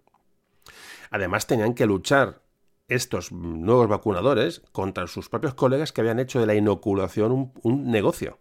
Es decir, que está, cobraban y había ya un sistema económico alrededor de, la, de, la, inoculación. Claro, llega la vacunación, que supone que es mejor, entonces bueno, tienen que luchar contra estos colegas que inoculaban, digamos, a, un, a un, elevado precio. Pero los éxitos que conseguía la vacunación eran irrefutables, eh, la bondad de la vacuna estaba mm, demostrada y evidentemente venía para quedarse. El primer texto publicado en España sobre la vacuna apareció en 1799 en Barcelona y se trata de un compendio de escritos británicos y franceses que hablan, ya digo, sobre la técnica de la vacunación. Pero es ya en 1801 cuando se produce una auténtica explosión informativa con la publicación de nueve folletos pro-vacunistas que son los que realmente en la sociedad y calan bueno, en la comunidad científica o médica. El texto más importante, precisamente, de todos los que se han traducido en España en este momento, es el que realiza, la traducción que realiza eh, justamente Francisco Javier de Balmis, que es el, el protagonista del, podcast de hoy, en 1803, que va a ser eh, Balmis el primer gran defensor y divulgador de la obra de, de Jenner en España. Balmis fue uno de los primeros defensores y entusiastas de la vacuna, y la traducción que hace de esa obra eh, no solamente es para divulgar y bueno y para figurar como divulgador y como escritor, sino, sino fundamentalmente tiene una visión pedagógica muy importante porque Balmis, si tiene un valor Balmis es, su sentido humano, es decir, su sentido de, altruista, su sentido em, filantrópico, ¿no? como se llamó luego la expedición que va a protagonizar. Y Balmis tenía un gran interés humano en la mejora de la salud de las personas, no, no tenía ningún interés personal en, eh, bueno, en aparecer el primero como nada. Lo que pasaba es que, claro, las constantes epidemias que se producían en, en, América, que eran más fuertes que las que se producían en, en Europa, bueno, eh, mm, daban mucha urgencia a dar trato a esta enfermedad a partir de 1800 y había que llevar la vacuna allí de una manera oficial eh, ya, urgentemente.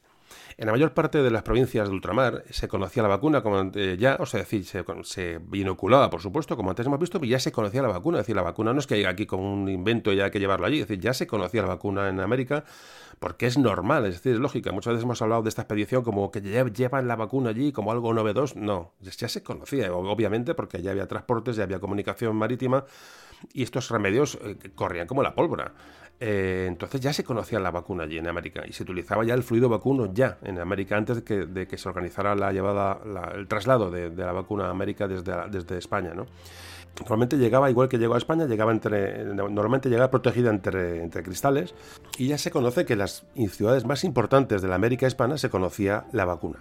Digamos que el terror ante la viruela y la necesidad de frente a estas epidemias crearon una corriente de, comunicación de la vacunación. ¿Pero qué ocurría? Pues que en muchas ocasiones estas vacunas llegaban en barcos, ¿no? Se compraban a altos, precios y tal, pero llegaban de forma... Llegaban, en mal estado, es decir, no, eran, eficaces. Eh, le llamaban eh, que se, había vacunas que llegaban en forma inerte, es decir, no tenían ningún tipo de valor.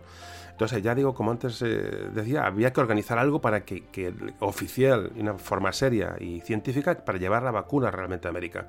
Esta es la situación con la que se van a encontrar Balmis y Salvani. Salvani es el segundo de Balmis cuando van a llegar a, hablaremos de esto ahora detenidamente, cuando llegan a, Hispanoamérica.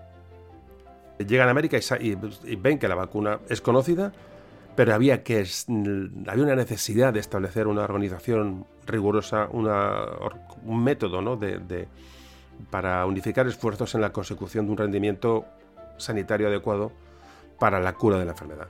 Bueno, por esto vamos a hablar ahora. Cómo mm, se organiza esta expedición, cómo, que es la parte central del audio, la parte del medio de la cuestión.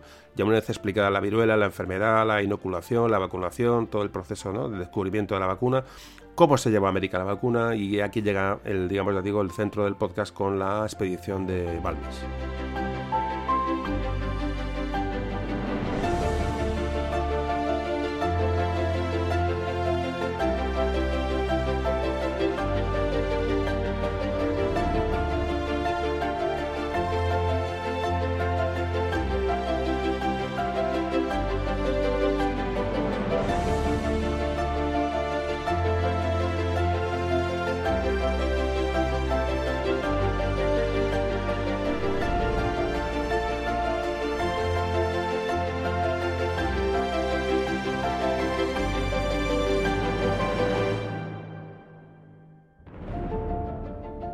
No podemos hablar del viaje de Balmis eh, bueno, sin encuadrarlo dentro de las expediciones científicas de la España de la Ilustración.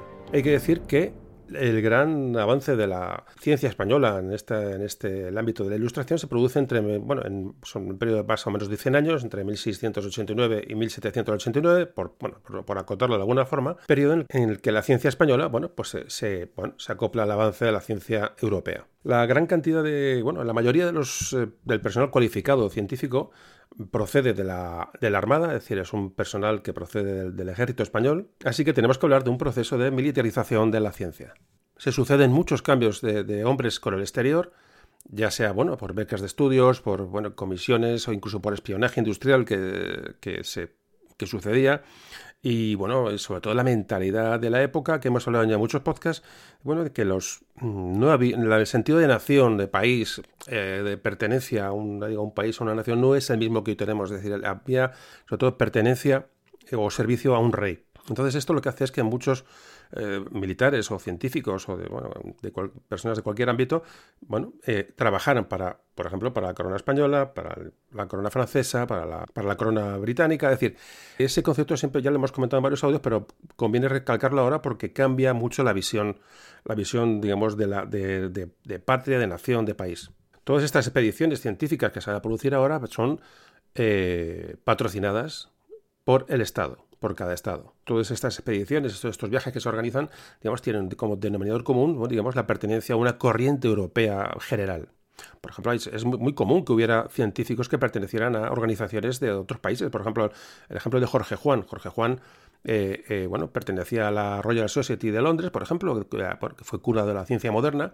Ahí trabajaron muchas figuras emblemáticas de, la historia de la ciencia, por ejemplo, Newton, por poner un caso. Bueno, pues allí estaba Jorge Juan, es decir, había un intercambio cultural importante entre los diferentes países. Además, ya no se trataba de descubrir, de conquistar y repoblar o poblar eh, territorios como el siglo XV, siglo XVI, cuando, por ejemplo, el descubrimiento de América, sino que ahora ya había que esos territorios, observarlos o describirlos para, bueno, para hacer una explotación mm, adecuada y lógica de aquellos, de aquellos territorios, es decir, un tratamiento científico de los, de los descubrimientos. Entre las expediciones más importantes españolas, bueno, pues mm, hemos hablado una de ellas, pero por ejemplo, Jorge Juan, que ahora mismo hablábamos, eh, las expediciones de Jorge Juan y Antonio de Ulloa para la medición del, del, meridiano terrestre, por ejemplo. Esas expediciones que hablábamos en el capítulo de Alaska, por ejemplo, Alcalá Galeano, Cayetano Valdés, eh, de la bodega, todos esos nombres que, que, nos sonan ya de podcasts anteriores.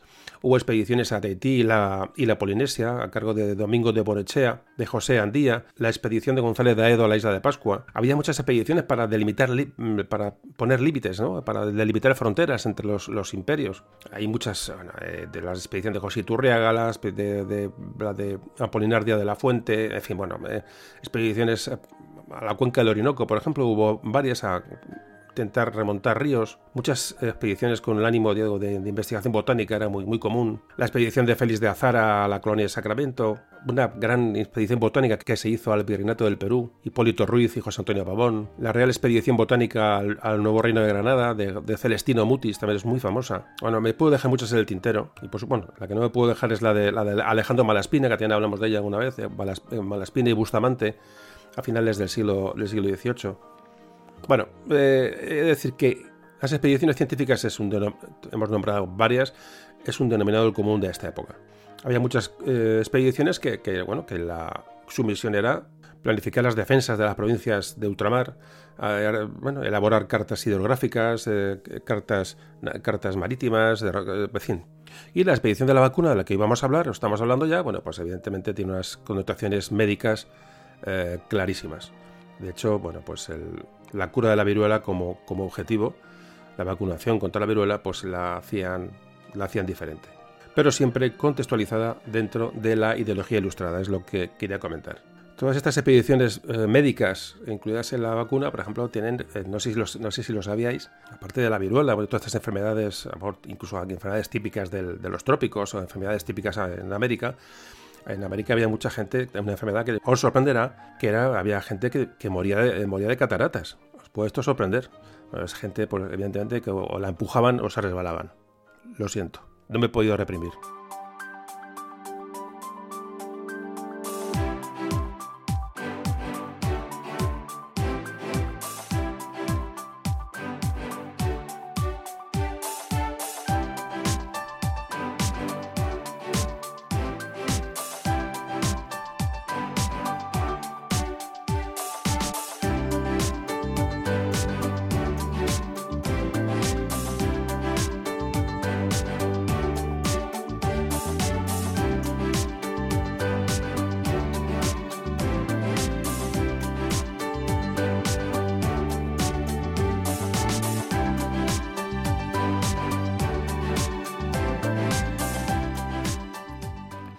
Siento lo del chiste, pero es que no podía, digo, no me podía aguantar. Y es que, eh, aunque parezca mentira, se me ocurren de estos durante todos los años, se me ocurren 7 ocho veces, pero mm, no quiero hacerlo porque entonces, lo que comenté al principio de la entradilla, no, no puedes ir de eso. Las gracias tienes que controlarlas porque si no, algunos le unos se pueden reír, otros te puedes quedar hasta gordo, así que con cuidadito. Ah, eh, bueno, bueno, ya digo, no, me puede aguantar. Eh, deciros que, que, bueno, que esta parte del audio justamente la iban a haber hecho Javier y Cristina, o Cristina y Javier, los colaboradores que han participado en alguno de los audios, pero es que las circunstancias no, lo permiten porque, eh, bueno, por temas de confinamientos, por temas de, cierres de los barrios y sobre todo porque ellos tienen una actividad que, bueno, no, que están con, eso, con, está con gente y como me gusta grabar en directo con, eh, con ellos en, concreto, cara a cara, y lo pasamos bien y tal, pues aunque estaba programado que estuvieran aquí hoy, pero eh, hemos preferido dejarlo esperar, eso, al siguiente audio o al otro, al que sea, para, para que intervengan. Pero vamos, un poco lo que os quería comentar, que ahí siguen y, bueno, y, espero que estén prontito en el siguiente audio. Bueno, y ahora vamos a hablar de los muy también por encima de los protagonistas de la expedición. Un poco una pequeña reseña de los de esta gente eh, para bueno para ver quiénes, quiénes son y eh, sobre todo los tres grandes protagonistas, eh, Balmis, Albani y Isabel Zendal. Hay que decir que en, lo que se refiere a Francisco Javier de Balmis, bueno, su nombramiento como jefe de la expedición no fue una casualidad, ya que bueno, era la persona más adecuada para, para la, persona más óptima para realizar esta misión relacionada con la viruela. Tenía una sólida formación intelectual, era una persona optimista, una persona muy activa, tenía, poseía muchos dotes de mando eh, había demostrado ya su, bueno, sus cualidades en el ejército, era cirujano militar, cuando se hizo cargo de la expedición ya lleva muchos años dedicado a la sanidad, fue también bueno, un decidido partidario de la, de la, de la variolización, método sobre el que había adquirido muchísima experiencia. Otro asunto que declara o demuestra que Balmis tiene gran interés por la vacuna de la viruela es la, bueno, el tradujo del francés en 1803, poco antes de salir la expedición. El libro de Jacques-Louis Moreau, que era un tratado histórico y práctico de la vacuna, eso es, esa traducción es la que digamos ya le introduce en este mundo de manera directa. De hecho, este libro fue el que sirvió de guía general y fue la que llevó el de material a, América para, para, repartirlo. Llevó 500 ejemplares de este libro traducido para, pues para dejarlo por tierras americanas y bueno, empezar a, expandir esta, eh, bueno, estas técnicas. Eh, inicia la expedición una madurez completa, 50 años, y no dudó para nada en, bueno, en, tomar esa responsabilidad que se le dio.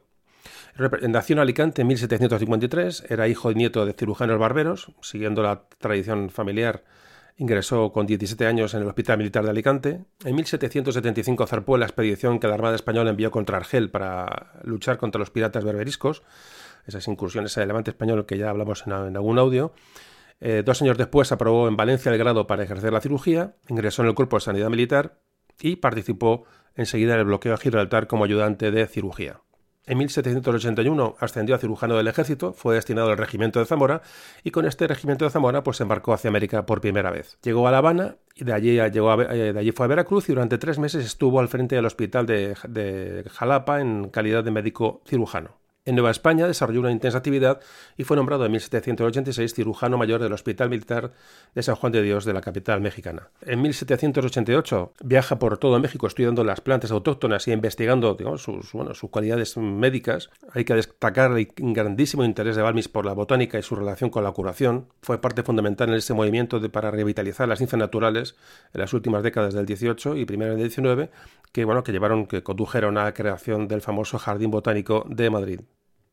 Regresó a España en 1792 bueno, y se introdujo a, empezó a trabajar en los hospitales de la corte en una comisión nombrada por el mismo rey, Carlos IV. En 1795 vuelve a Nueva España con objeto de recolectar más plantas. Se les, se les había agotado las que había traído del primer viaje y en ese momento a la vuelta es nombrado cirujano de cámara de Carlos IV.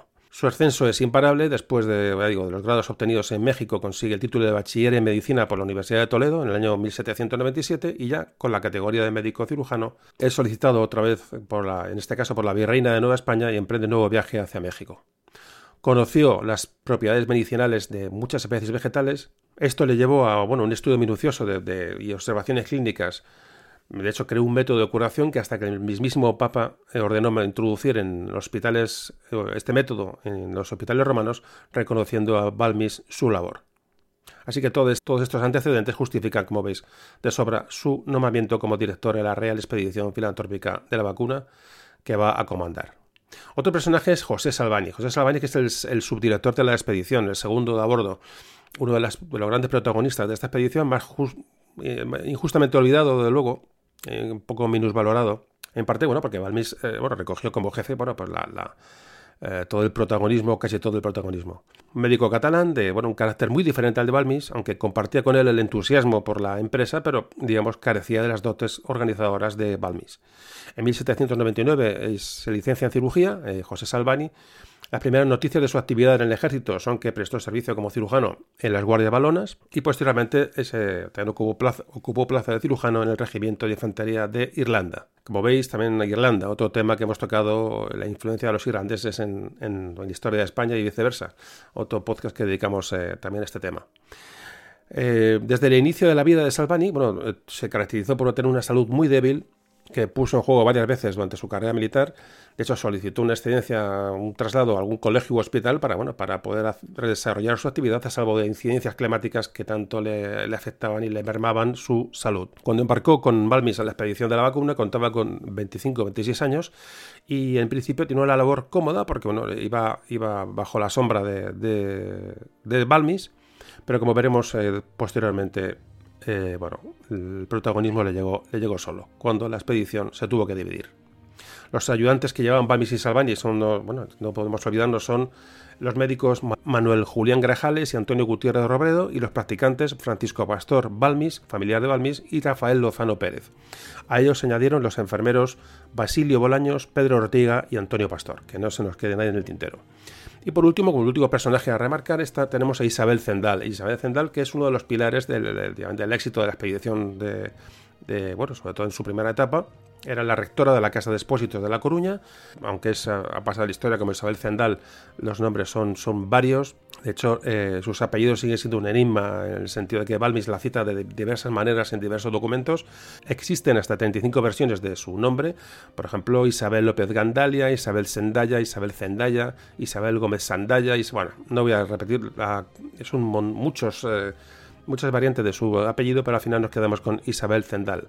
Sus padres eran unos agricultores pobres de, bueno, de, una pequeña aldea de La Coruña. Y, en su, bueno, y poco se sabe poco de su infancia, parece que era una persona bastante despierta, que parece que, que destacaba dentro de, lo que se podía destacar ¿no? en, aquellas, aquellos tiempos, en aquellas tierras, como con interés por, por el estudio. Y bueno, eh, Isabel con 20 años comenzó a trabajar en el Hospital de la Caridad de La Coruña, que un, hospital que fue fundado por Teresa Herrera, primero como ayudante y después como rectora. En 1793 nació su hijo Benito, Isabel lo crió como madre soltera, hijo que acompañaría, la acompañaría en la, expedición como un niño más, y en el año 1800 comenzó su trabajo como rectora de la inclusa de Santiago de Compostela. Así que, bueno, su labor haciendo de madre de aquellos niños, eh, bueno, es la que le ha, hecho, le ha hecho pasar a la historia. Bueno, pues esto es un poco una breve reseña de los, de los, personajes más importantes de la expedición y ya seguimos, nos vamos metiendo cada vez más en materia y vamos conociendo más detalles.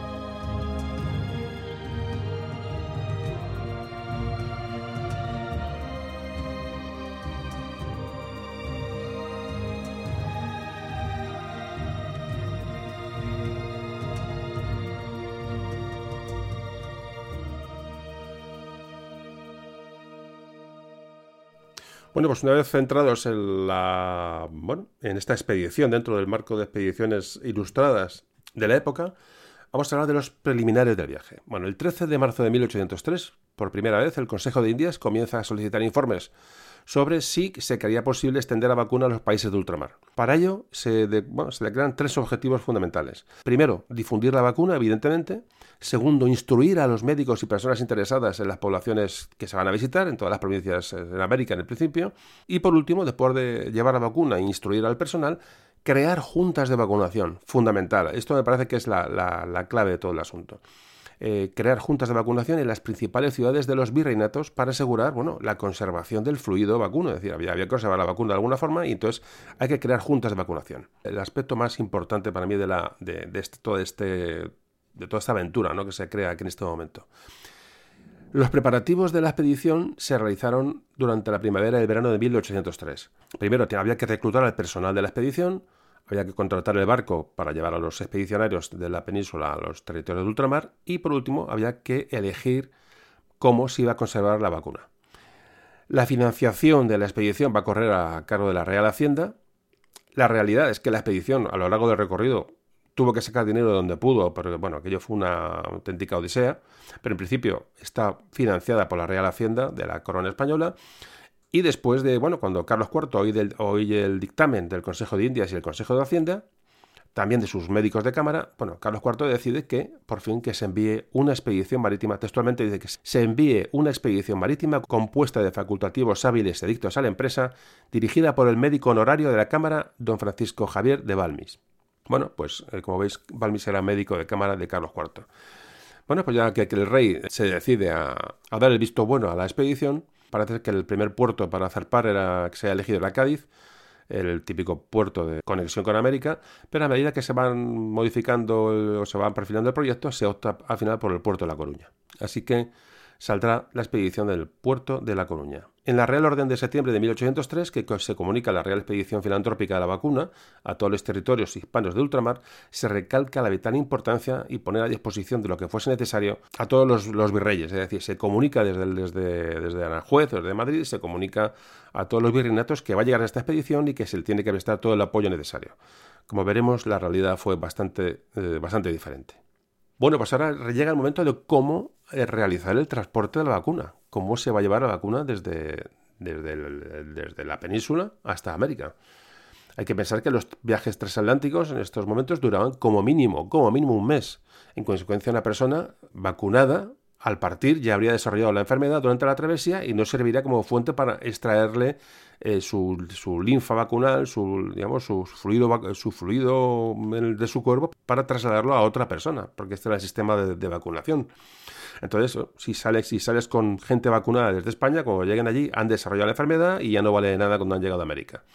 Por esta razón, Balbis lo que va a hacer es reclutar niños para irlos vacunando progresivamente. Esta es la idea que él tiene. Eh, al partir fueron vacunados dos niños que a lo largo de una semana desarrollaron las vesículas de, la enfermedad, de la viruela, se desarrollaban en su, cuerpo, y de estas vesículas frescas se extrae el líquido con la que se vacunan otros dos niños. Y así sucesivamente, es decir, de, pareja para no perderlo, es decir, para tener un, un niño de seguridad, por pareja se van vacunando niños. Aún así, digamos, los líquidos de las vesículas más frescas de estos niños se conservaban al vacío en ampollas de cristal especiales que ya Balmis también. Pero aún así, el proceso era vacunación de niño a niño.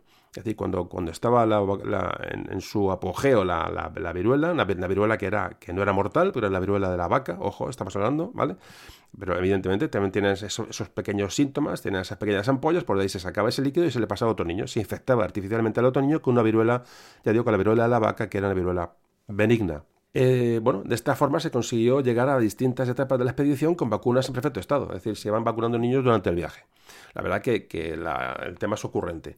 Los niños eh, eran, en, eran vehículos naturales de la vacuna, eran los, bueno, eran los portadores de la vacuna y eran eh, los que iban a garantizar su transporte en perfectas condiciones hasta la llegada a América.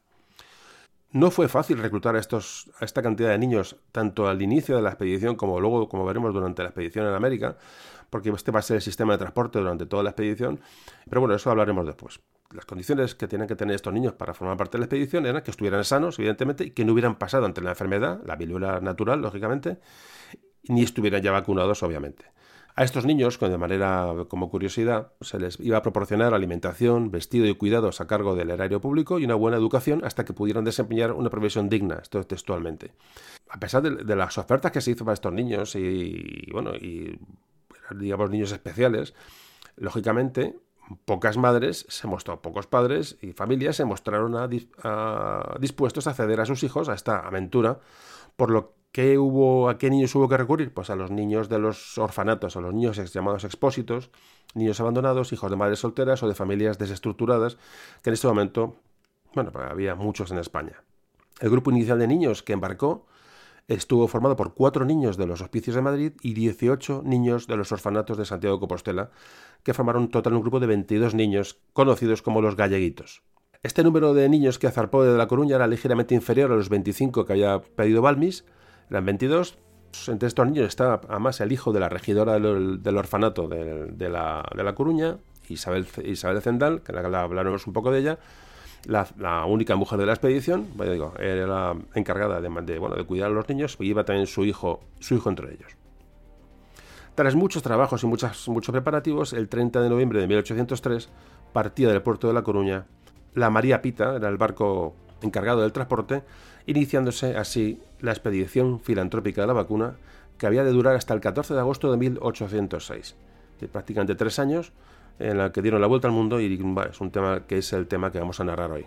Balmis llevaba en su equipaje varios miles de ampollas de cristal donde conservar, donde conservar las, las gotas de, digo, del líquido de fluido, de fluido vacunal. Eran unas ampollas que se cerraban con parafina eh, después de haber hecho el vacío para que, además de los niños, intentar llevar la vacuna eh, digamos, en en pequeños recipientes de cristal.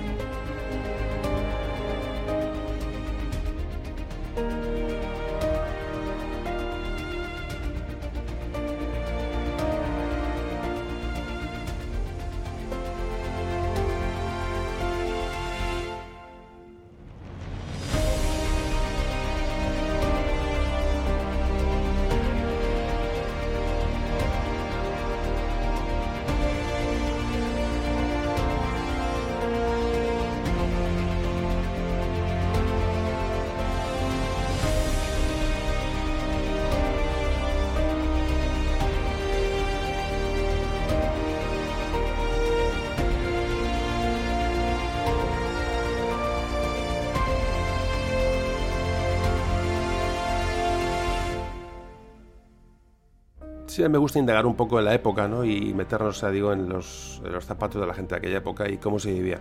Me gustaría hacer un pequeña, unos pequeños apuntes sobre los niños. Hay que decir que la ilustración como ideología despertó, bueno, una preocupación grande de los dirigentes por la, sobre todo por la demografía de sus, de sus pueblos, de sus monarquías el interés por parte del Estado era de mantener un número elevado de, ciudadanos sanos y, vivos y, demográficamente, digamos, potentes, los, esos estados, explica la protección de los niños ilegítimos, es decir, se cuidaban los recursos humanos hasta, hasta la extenuación. Es decir, eran, los recursos humanos eran la base de la riqueza de los países, por eso siempre he comentado durante los podcasts que es muy sorprendente cómo España, con esa demografía tan, tan baja, eh, eh, bueno, pudo hacer lo que hizo, ¿no? Como mantener un imperio con tan pocas personas, ¿no? Es un poco lo que siempre me ha admirado, realmente, y lo comento muchas veces y aquí vuelvo a incidir en ello, porque los recursos humanos son fundamentales, obviamente, para, para, para el avance de cualquier potencia, de cualquier imperio de cualquier sociedad. Así que durante la ilustración, digamos, va a marcar, debido a esto, las, los orígenes de la, de la pediatría, en el sentido que hoy la conocemos, es decir, la preocupación científica por la infancia, nace aquí, hay que pensar que había una elevadísima mortalidad infantil en la época, que con la ilustración que es considerada como un escándalo moral realmente, ¿no? Como esa alta mortalidad de niños. Es decir, ya, la sociedad de manera moral se plantea, ya digo, sobre todo a raíz de la llegada de la ilustración, que, que replantea muchas cosas, evidentemente, ya hemos hablado muchas veces de ello, eh, se replantea decir esto qué está ocurriendo, ¿no? Cómo, cómo se puede eh, permitir que tantos niños mueran, es decir, a nivel moral era, era, no era no era de recibo, pero tampoco a nivel económico. Ojo, a nivel económico, esas, vidas que se perdían infantiles eran vidas que no iban a estar eh, disponibles para, el trabajo y para, y para el desarrollo, digamos, de, las, de los estados. Fijaos que en el siglo XVIII, una cuarta parte de los niños de la población infantil moría durante el primer año de vida. La cuarta parte de los niños morían durante el primer año de vida. Un tercio en los dos primeros años y la mitad de los niños en los tres primeros años. O sea, el, niño hasta los tres años, la mitad morían. La mitad de niños de tres años. Es que es algo, algo abrumador, ¿no? Por abandonos, muchas veces, provoca la creación en toda Europa de espacios destinados a recoger a estos niños abandonados, abandonados donde se, bueno, se mezclaban niños sanos, niños enfermos, en fin, en, lugares donde, digamos, donde se acogían niños desamparados digamos, estos hospicios que se empiezan a crear, el más, bueno, uno de los que conocemos mucho es del hospicio de la, o la inclusa de Madrid, digamos que no es que sea más importante menos importante, sino que hay muchos datos sobre él que, se, que ya funcionaba, se sabe, desde 1572. Fijaos que desde, que desde el siglo XVI ya funcionaba este hospicio la, o inclusa de Madrid aunque va a ser con la ilustración cuando, cuando se produzcan cambios realmente significativos en el funcionamiento de, estos, de estas instituciones. Hay también referencia a estos tipos de hospicios o inclusas en Valladolid, en Santiago de Compostela, en Sevilla, y bueno, empieza, digamos, ahora mismo a darse el cuidado de los niños con la ilustración, como digo, se va a empezar a, instaurar bueno, esa, esa, bueno, eh, primera pediatría ¿no? como, como especialización, como especialidad para, bueno, para el cuidado de los niños. En el caso de España, además, eh, tenía otro componente que era, pues, en relación al cuidado de los niños, que era el honor de la familia, es decir, las inclusas o los, hospicios eran los encargados, digamos, de proteger los honores de las familias. Es decir, la honestidad de las mujeres, eh, eh, estos hijos que nacían eh, naturales, hijos ilegítimos, digamos, protegían el honor, digamos, de, esa familia. Es decir, un niño que nacía de forma ilegítima se le mandaba la inclusa, se, se le perdía de vista porque no, era, porque no se podía presentar a la sociedad no tenía, no tenía cabida en una familia honorable, esos niños eran automáticamente dados de lado y existían estas instituciones que los acogían. Así que por medio de estos establecimientos, el rey o la autoridad eclesiástica, digamos, tomaba bajo su protección o su supervisión el cuidado de estos niños que eran muy numerosos. Los datos que ofrece eh, Ignacio María Ruiz de Luzuriaga en un documento que es escalofriante, que lo escribe entre 1817 y 1819, dice que el Hospicio de Santiago de Compostela contaba con 733 niños en 1803, de los cuales murieron 558. Así que sitúa la tasa de mortalidad infantil en el 76% de nacidos vivos. Hablamos del año 1803, cuando parte la expedición. Y se refiere más justamente al, hospicio de Santiago de Compostela, que de donde se, nutre se van a nutrir de niños para la expedición. Y habla que hay, repito la cifra porque realmente no, no, no se nos puede olvidar, el hospicio de Santiago de Compostela contaba con 733 niños en 1803, de los cuales murieron 558. Nos hacemos una idea del desastre que era todo esto y hablamos ya del principio del siglo XIX, ¿eh? ya no nos vamos tan atrás. Por eso muchas veces hablo de la de la de relativizar todo lo que nos ocurre. Creo que nos, conduce a eso, ¿no? A, reflexionar y a relacionarlo con nosotros mismos, con, como individuos. Yo creo que es fundamental. eh, que no nos eh, abrumen cifras ni situaciones, porque realmente es la historia del hombre. Es decir, y, no hace tanto tiempo en España, y además esto se consideraba además como un avance durante la Ilustración. Fíjate lo que estamos hablando. Decir, estos hospicios eran un avance. ¿Qué sería antes de esto? O sea, no, no lo quiero ni pensar. Total que estas instituciones, donde decenas de niños morían directamente, eran un, excelente lugar para qué? Pues para aprender clínica infantil, para, desarrollar los primeros pasos de la pediatría. Es tienes un banco de pruebas allí, es decir, pero hay que, hay que tomar remedios con ellos, desarrollar nuevas técnicas. Es decir, que estos primeros niños de estos hospicios, digamos, son los, los donde se prueban, digamos, las primeras técnicas pediátricas. Eh, no pasa solamente en España, evidentemente, pasa en, toda Europa. Es decir, eh, eh, aquí comienza, digamos, la transformación de, hospicios en hospitales pediátricos. Es un poco el inicio de la, de la pediatría. Eh, con, el, tiempo y con mucho tiempo. Pero fijaos el drama que esto supone. ¿no? De todo lo que hemos hablado, y digamos un claro ejemplo de toda esta situación es, los, grupo de niños que, basan, que pasan a formar parte de la expedición de Balmis a, que parte de La Coruña hasta, hasta América.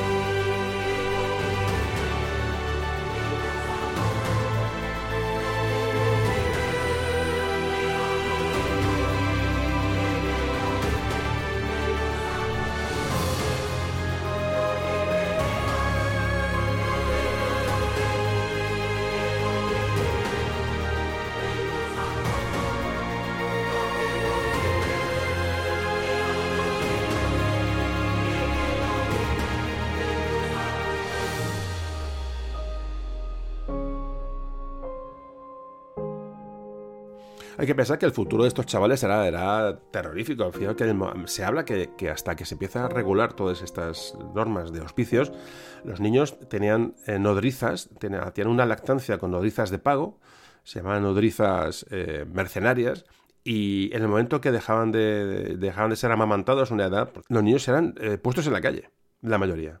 Es decir, cuando, normalmente con 5 o 6 años estos niños ya estaban en la calle, a su suerte.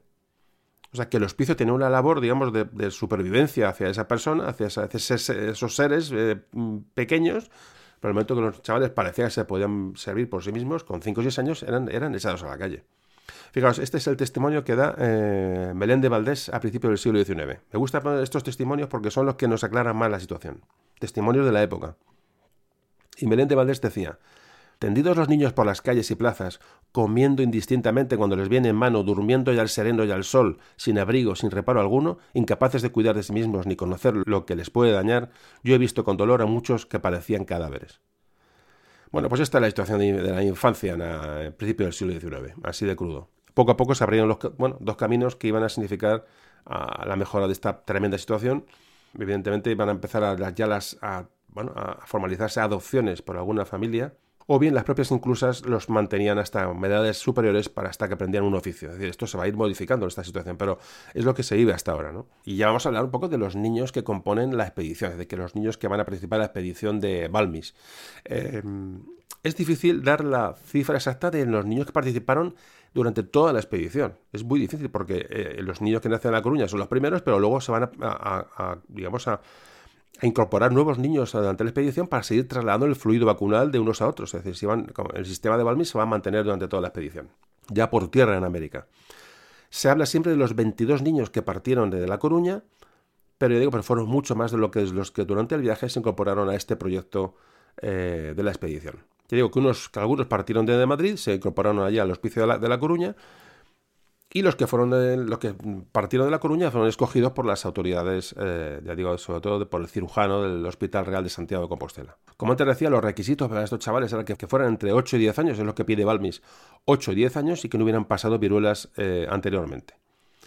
No siempre iba a poder cumplir la condición de la edad, era muy difícil, entonces se tuvo que recurrir a niños mucho más pequeños o mayores cuando, cuando, cuando hubo necesidad, sobre todo ya durante la expedición, pues era complicado encontrar niños en estas condiciones, sobre todo encontrarlos sanos. Para la expedición, cada niño recibió dos pares, esto es lo que recibió realmente, está documentado, dos pares de zapatos, seis camisas, un sombrero, tres pantalones con sus respectivas chaquetas de lienzo y otro pantalón más de paño para los días más fríos.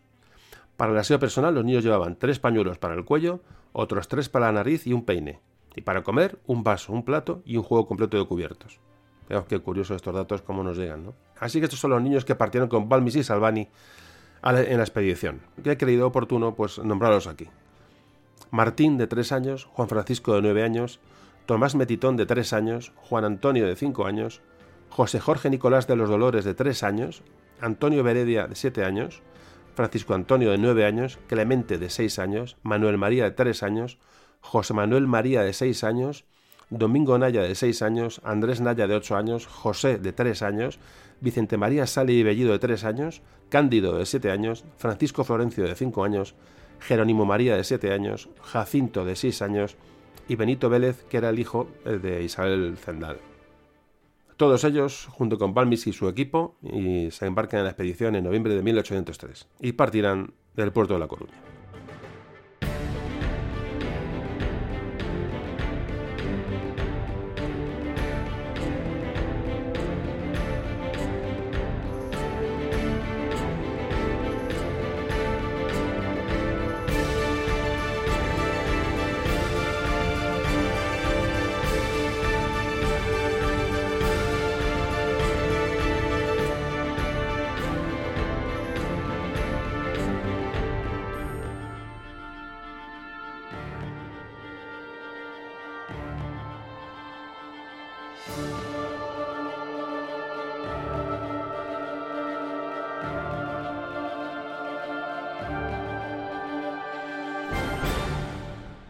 Comenzamos a narrar el viaje, un viaje largo, y ya casi nadie se queja del largo de los audios, la verdad, que son muy largos. Mm, eso ya, ya pasó a la historia.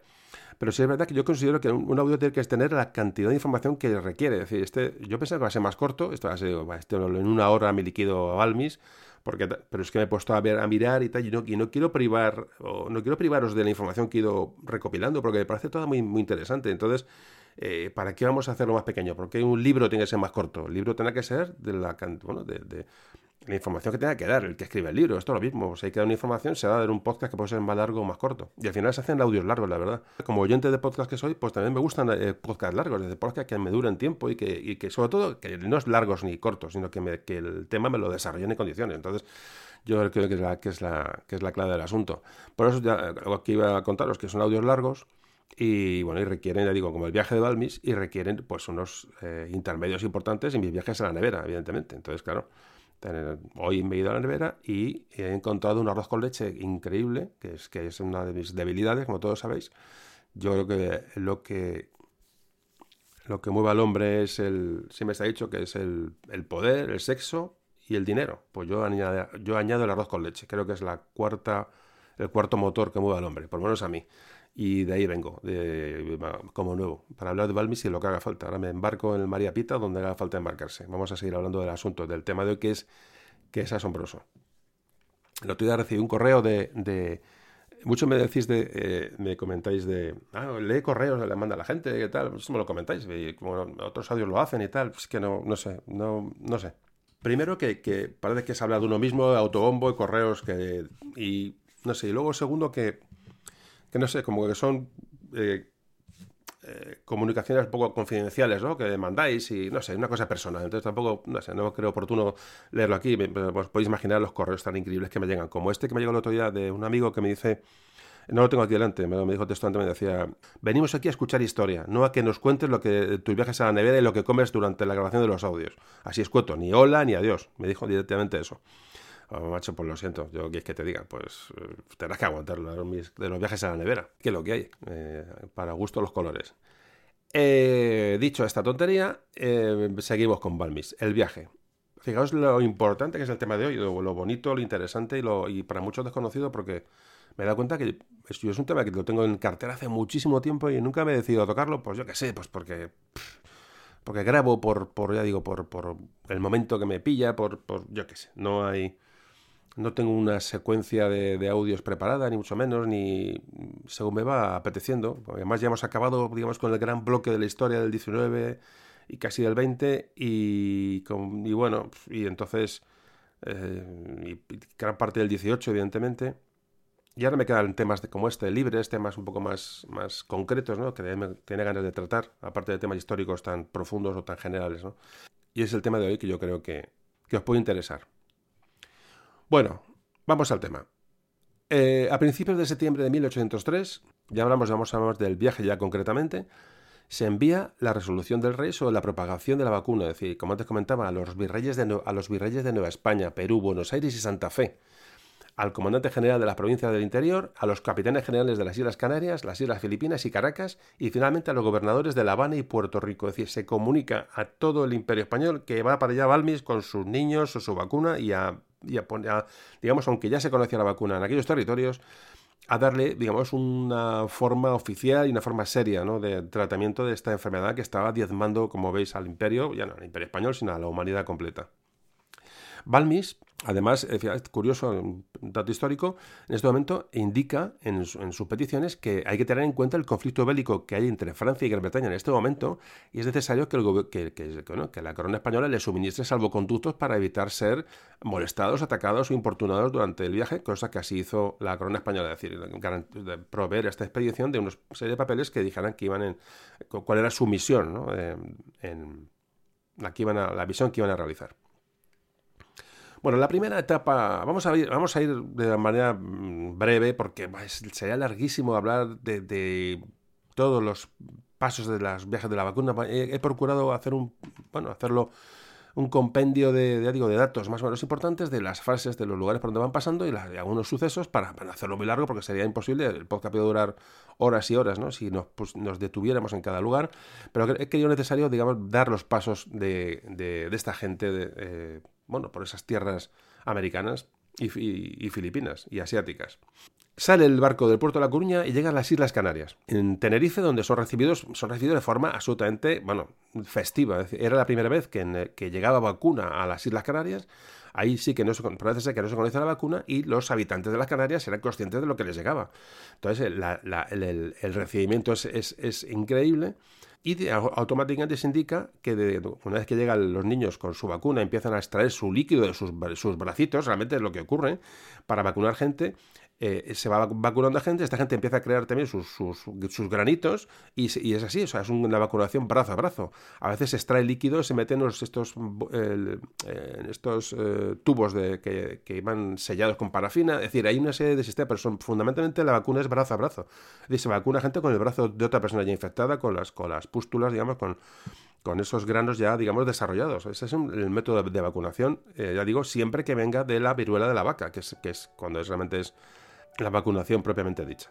Como decía, los, los eh, no sé dónde me he quedado, la isla cuando llegan, bueno, se envían a, grupos de niños, ¿no? Para, para ser, ser vacunados y estos niños se meten hacia el interior, hacia muchos sitios para, ya digo, se instruye sobre todo el personal sanitario o personal no sanitario, se instruyen a personas para que sepan cómo se hace esto y, bueno, y se llevan niños eh, se les ha pasado de brazo a brazo a otros niños, niños o personas adultas, el virus de la viruela de la vaca para llevarlo al interior de las islas. Esto va a ser el proceso, yo lo cuento aquí para que veáis que ya todo el proceso va a ser siempre igual durante todas las paradas. De Tenerife van a Puerto Rico, ya hacen, hacen la travesía, parece ser una travesía muy dura, muy adversa climatológicamente, que afectó a, bueno, afectó a la embarcación a puntos bastante extremos. Eh, más de un mes de viaje transoceánico eh, y llegan a, llegan a Puerto Rico. Como decíamos, allí en Puerto Rico la vacuna no era una novedad, ya se conocía. La acogida en Puerto Rico es muy fría, nada que ver con lo que pasó en las Islas Canarias.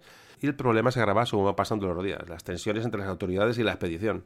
Dice Balmis que, que este rechazo de las autoridades a la, expedición es porque la, ya, digamos, la, el, en Puerto Rico las, autoridades ya habían tomado medidas para controlar la viruela, entonces esta gente venía poco a hacerles de menos, les quitaban méritos. ¿no? Entonces parece ser que de ahí viene el rechazo de las autoridades a la, expedición.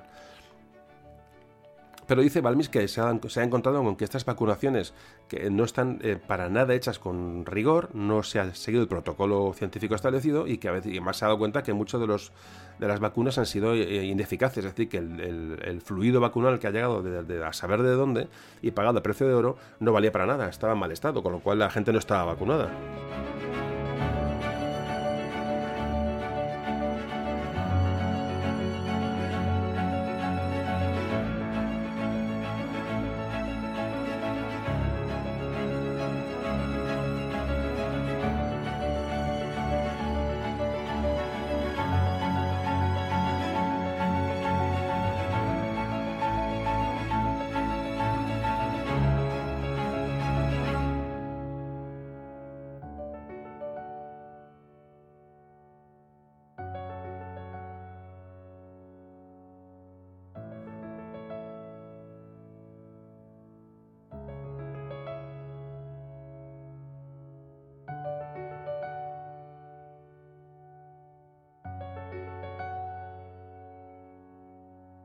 Viajan de Puerto Rico a la capitanía de Venezuela con menos niños de los que Balmis había previsto y había pedido porque el gobernador de Puerto Rico no se los da, le pone trabas. Además, hay muchos contratiempos en la, navegación, con lo cual se, se, lenteció mucho el viaje, que hizo peligrar la, potencialidad de la vacuna que iba en los brazos de, de estos niños. Y dice Balmis que llegó a verse en la mayor aflicción al hallarse, esto es textual, Dice, me llegué a ver la mayor aflicción al, hallarse sobre una costa al hallarme sobre una costa desconocida con un solo niño con vacuna y esta en sazón de ser empleada en el mismo día. Es decir, fijaos, llega a Venezuela con un solo niño vacunado y él estimaba que tenía que, traspasar ese fluido, ese fluido de sus brazos a otro niño o otra persona ya, es decir, ese mismo día.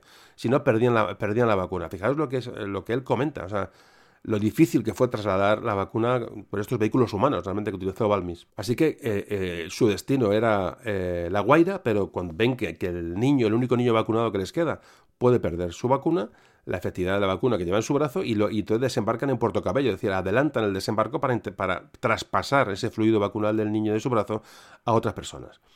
Fijaos qué aventura, ¿no? Qué maravilla. Allí pudo, bueno, ahí se soluciona el problema eh, porque nada más bajar del barco se vacunan, dice Balmis, a 28 niños.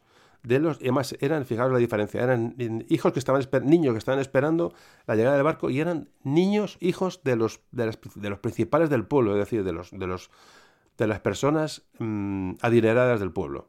O sea que en unos lugares llegaban, no les hacían ni puñetero caso, y otros llegaban y estaban esperando, fijaos, hasta el punto de que los niños que les esperaban con su brazo, eh, este, con sus brazos preparados, eran niños de los, de los, digo, de los principales, de las personas, de los, de las, me imagino que de gobernantes o de personas poderosas del pueblo de, de Puerto Cabello. Aquí ya se produce la primera escisión de la, expedición, luego habrá más, hablaremos de ello.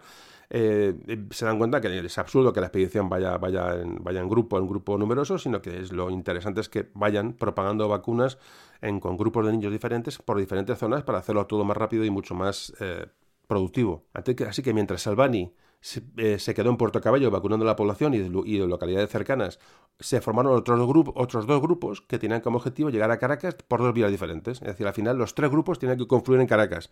Eh, uno de ellos iba a Balmis, eh, otro, Salvani se quedó en, en Puerto Cabello y otro miembro de la expedición, otro médico de la expedición, se, bueno, cogió la tercera ruta, con lo cual, digamos, esas rutas iban vacunando, iban vacunando cada una por su, por su cuenta y aumentando la, la productividad de la, de la vacunación.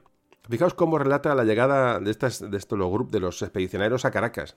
Y se ofrecía a Balmis una lujosa berlina que al acto ocupó llevando a su derecha al joven vacunado que traía en sus brazos el anhelado fluido, y por entre la muchedumbre apiñada, en medio de los vítores, la música y los fuegos de artificio, llegó a la más hermosa casa de la ciudad, dignamente preparada para recibirle y en donde, vestidos de gala, le aguardaban el capitán general, todos los altos funcionarios y todos los grandes patricios. Dos días más tarde se efectuó una vacunación masiva por la necesidad de la gente de sobrevivir. eran, enfermedades que, que, arrasaban a las poblaciones, a los hijos, a los padres, a quien... Me parece una maravilla la narración, ¿no? Eh, no sé, es, yo creo que es una parte de la historia que, es, que es bonita, ¿no? El, pues eso, el avance de, la ciencia y el avance de, el avance de la humanidad. ¿no? Eso es un caso clarísimo. Lo que ocurre, claro, que fijaos que es un momento ya en el que en América eh, es un momento muy complicado porque ya se están produciendo movimientos pro-independentistas, lo que es la independencia que hemos tocado en otro audio, en todas las provincias americanas a partir de la, Revolución Francesa. Es decir, son ahí hay cierta convulsión ya en los territorios eh, americanos, pero aún así es igual, la salud lo primero evidentemente, evidentemente la, expedición la recibirá con vítores. Hablan que en este paso por la capitanía de Venezuela, en la ciudad de Cumaná se remarca que se vacunaron hasta 20.000 indios es, un dato, digamos, que como que se, ensalza, ¿no? De la, de la productividad de la vacuna y cómo, y cómo, bueno, la gente accedió a vacunarse, porque luego no era fácil tampoco que la gente aceptara eh, que le pinchara en su piel un pus de otra, de otra persona, ¿eh? Eh, como puedes imaginar. O sea, no, si hoy, si hoy en el siglo XXI aún hay, me no sé, me, me voy a evitar el calificativo, aún hay personas que rechazan la vacuna no la vacuna en sí, si es la, viene la, una marca u otra, no, no me refiero a eso, me refiero a la vacuna en sí, es decir, la vacuna como elemento genérico. Eh, pues imaginaos en el, al principio del siglo XIX en una selva, pues, pues imaginaos lo que puede, el rechazo que podía surgir. De hecho, sufrieron rechazos violentos muchas veces, ¿no? Los expedicionarios, como luego veremos. Así que, bueno, lo que podemos, ya acabando un poco del, con el viaje en Venezuela, la estancia en la capitanía de Venezuela fue muy fructífera, todo y sobre todo lo que aquí que, cuenta es la creación de una estructura estable de vacunación, es decir, la Junta Central de la Vacuna que se crea en la capitanía de Venezuela.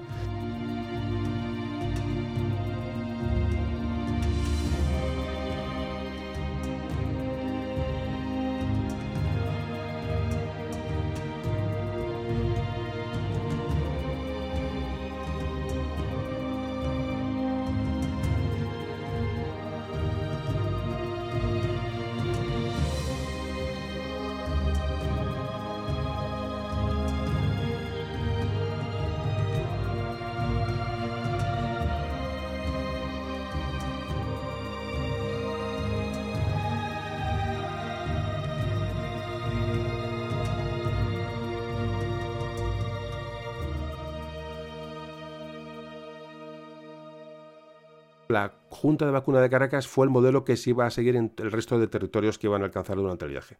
Fundamental la Junta de la Vacuna, porque esta Junta de la Vacuna, que para mí es uno de los hechos más importantes de la expedición, es decir, es, la eh, puesta en marcha de manera oficial y bien estructurada de los, sistemas de vacunación.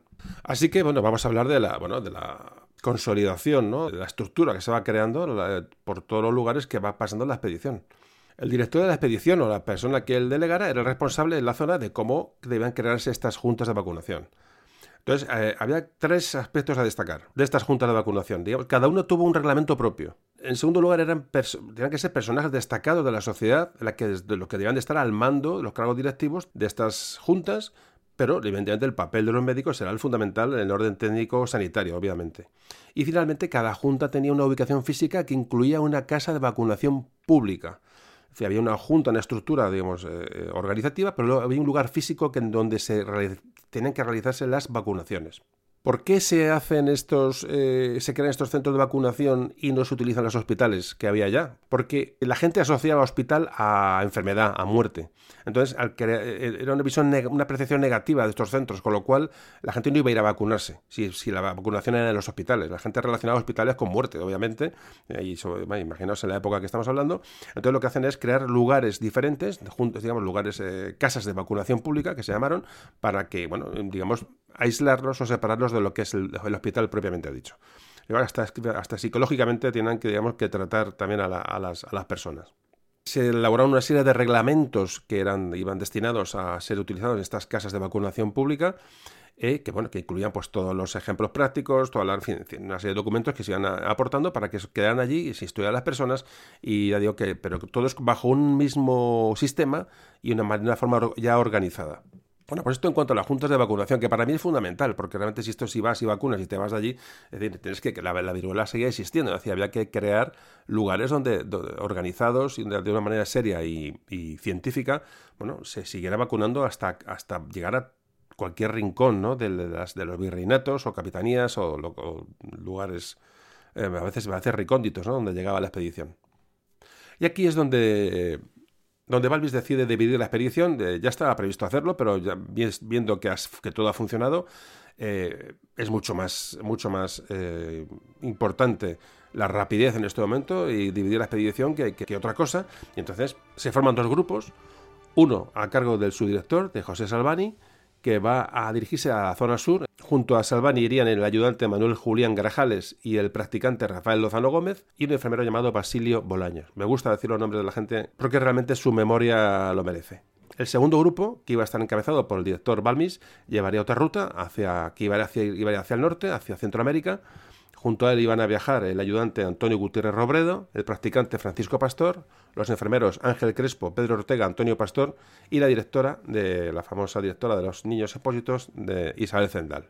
Aquí, cuando se separan en Venezuela, Balmis y Salvani, sería la última vez que se verían en sus vidas. Por otro lado, cuatro niños iban a acompañar a Salvani y seis niños a Balmis. Ya empezaba a ser complicado encontrar niños para la... porque, claro, evidentemente, niños sanos, eh, a veces no había auspicios, los padres no, no cedían a los niños, lógicamente, pero es que se consiguió que niños padres cedieran a sus niños. Es decir, entonces, eh, Balmis decide que se les dé una cantidad de 50 pesos a cada, por cada niño que les cedan para la expedición. O sea, realmente compraban niños a familias a veces estructuradas para llevarlos a la expedición. Esto se nos va de la cabeza. O sea, no, no, lo, no, lo entendemos, pero era así. Y había familias que cedían a sus hijos a cambio de 50 pesos, pero fijaos ahora sí el drama que supone, ya no el drama, sino las... No entender la situación cuesta mucho, cuesta mucho, la verdad. Bueno, pues seguimos hablando ya de los viajes por separado, las rutas que eh, siguen cada grupo, ya digo, no de una forma muy detallada, pero sí que, bueno, que es interesante saber qué les pasó a esta gente en sus respectivas rutas.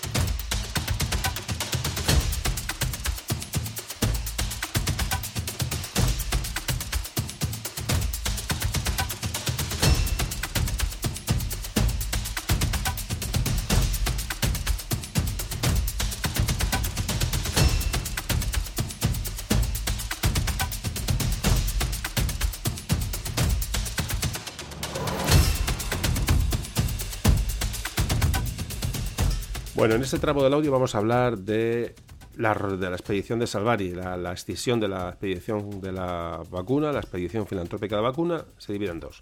Vamos a ir con Salvani, con, José Salvani, que es el que tira, ese médico catalán, médico militar catalán, que tira hacia el sur, eh, hacia, la, mm, digo, hacia Santa Fe de Bogotá en un, en un principio.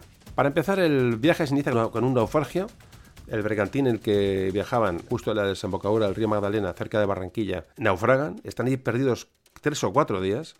Los niños están a punto de morir, los niños que llevan desde, desde Caracas, al final son auxiliados por otra embarcación eh, y llegan a Barranquilla y a la ciudad de Soledad, donde van a empezar a vacunar. Quedan muy tocados, es decir, han enfermado, toda la expedición enferma a causa de este, de este naufragio. De hecho, Salvani perdió el ojo izquierdo eh, de este, en este accidente. Salvani, que ya tiene una salud muy deteriorada, pues bueno, ya solo le faltaba esto, es decir, ya empiezan con mal pie primer paso de la expedición habla de las dificultades que esto tenía. Lo que pasa, bueno, que empiezan a vacunar y hablan que en Cartagena de Indias, cuando llegan a Cartagena de Indias, el recibimiento fue apoteósico a la expedición de Salvani. Se dice que se vacunaron más de 2.000 personas en los primeros días en Cartagena de Indias, a una auténtica, un auténtico éxito, pues como pudo pasar en Caracas. En, por supuesto, en Cartagena se constituye eh, esa, junta de vacunación y desde allí es, es, un núcleo de los importantes para difundir la vacuna hacia Panamá, hacia el interior, lo que es Colombia, es decir, eh, también se nombra un, religioso que, aprende los sistemas y tal, coge cuatro niños y este religioso se va por su cuenta, bueno, una ruta, Salvani le da instrucciones, y fijaros lo que es, eh, eh, bueno, mm, lo que es la estructura que se va creando ¿no? de, vacunación y de, ir preparando gente para que fuera vacunando. Es decir, no podían ir esta expedición a vacunar a toda América, era imposible. Salvani intenta, que la, intenta crear los cauces para que la difusión de la vacuna llegue hasta Buenos Aires. Bueno, a Buenos Aires no llegaría, llegaría por otros medios, pero, pero bueno, digamos que, la misión que tenían era vacunar, vacunar a toda América. Salvani decidió que allí en ese mismo sitio eh, también su grupo, los suyos que se dividirían en dos, otros dos grupos.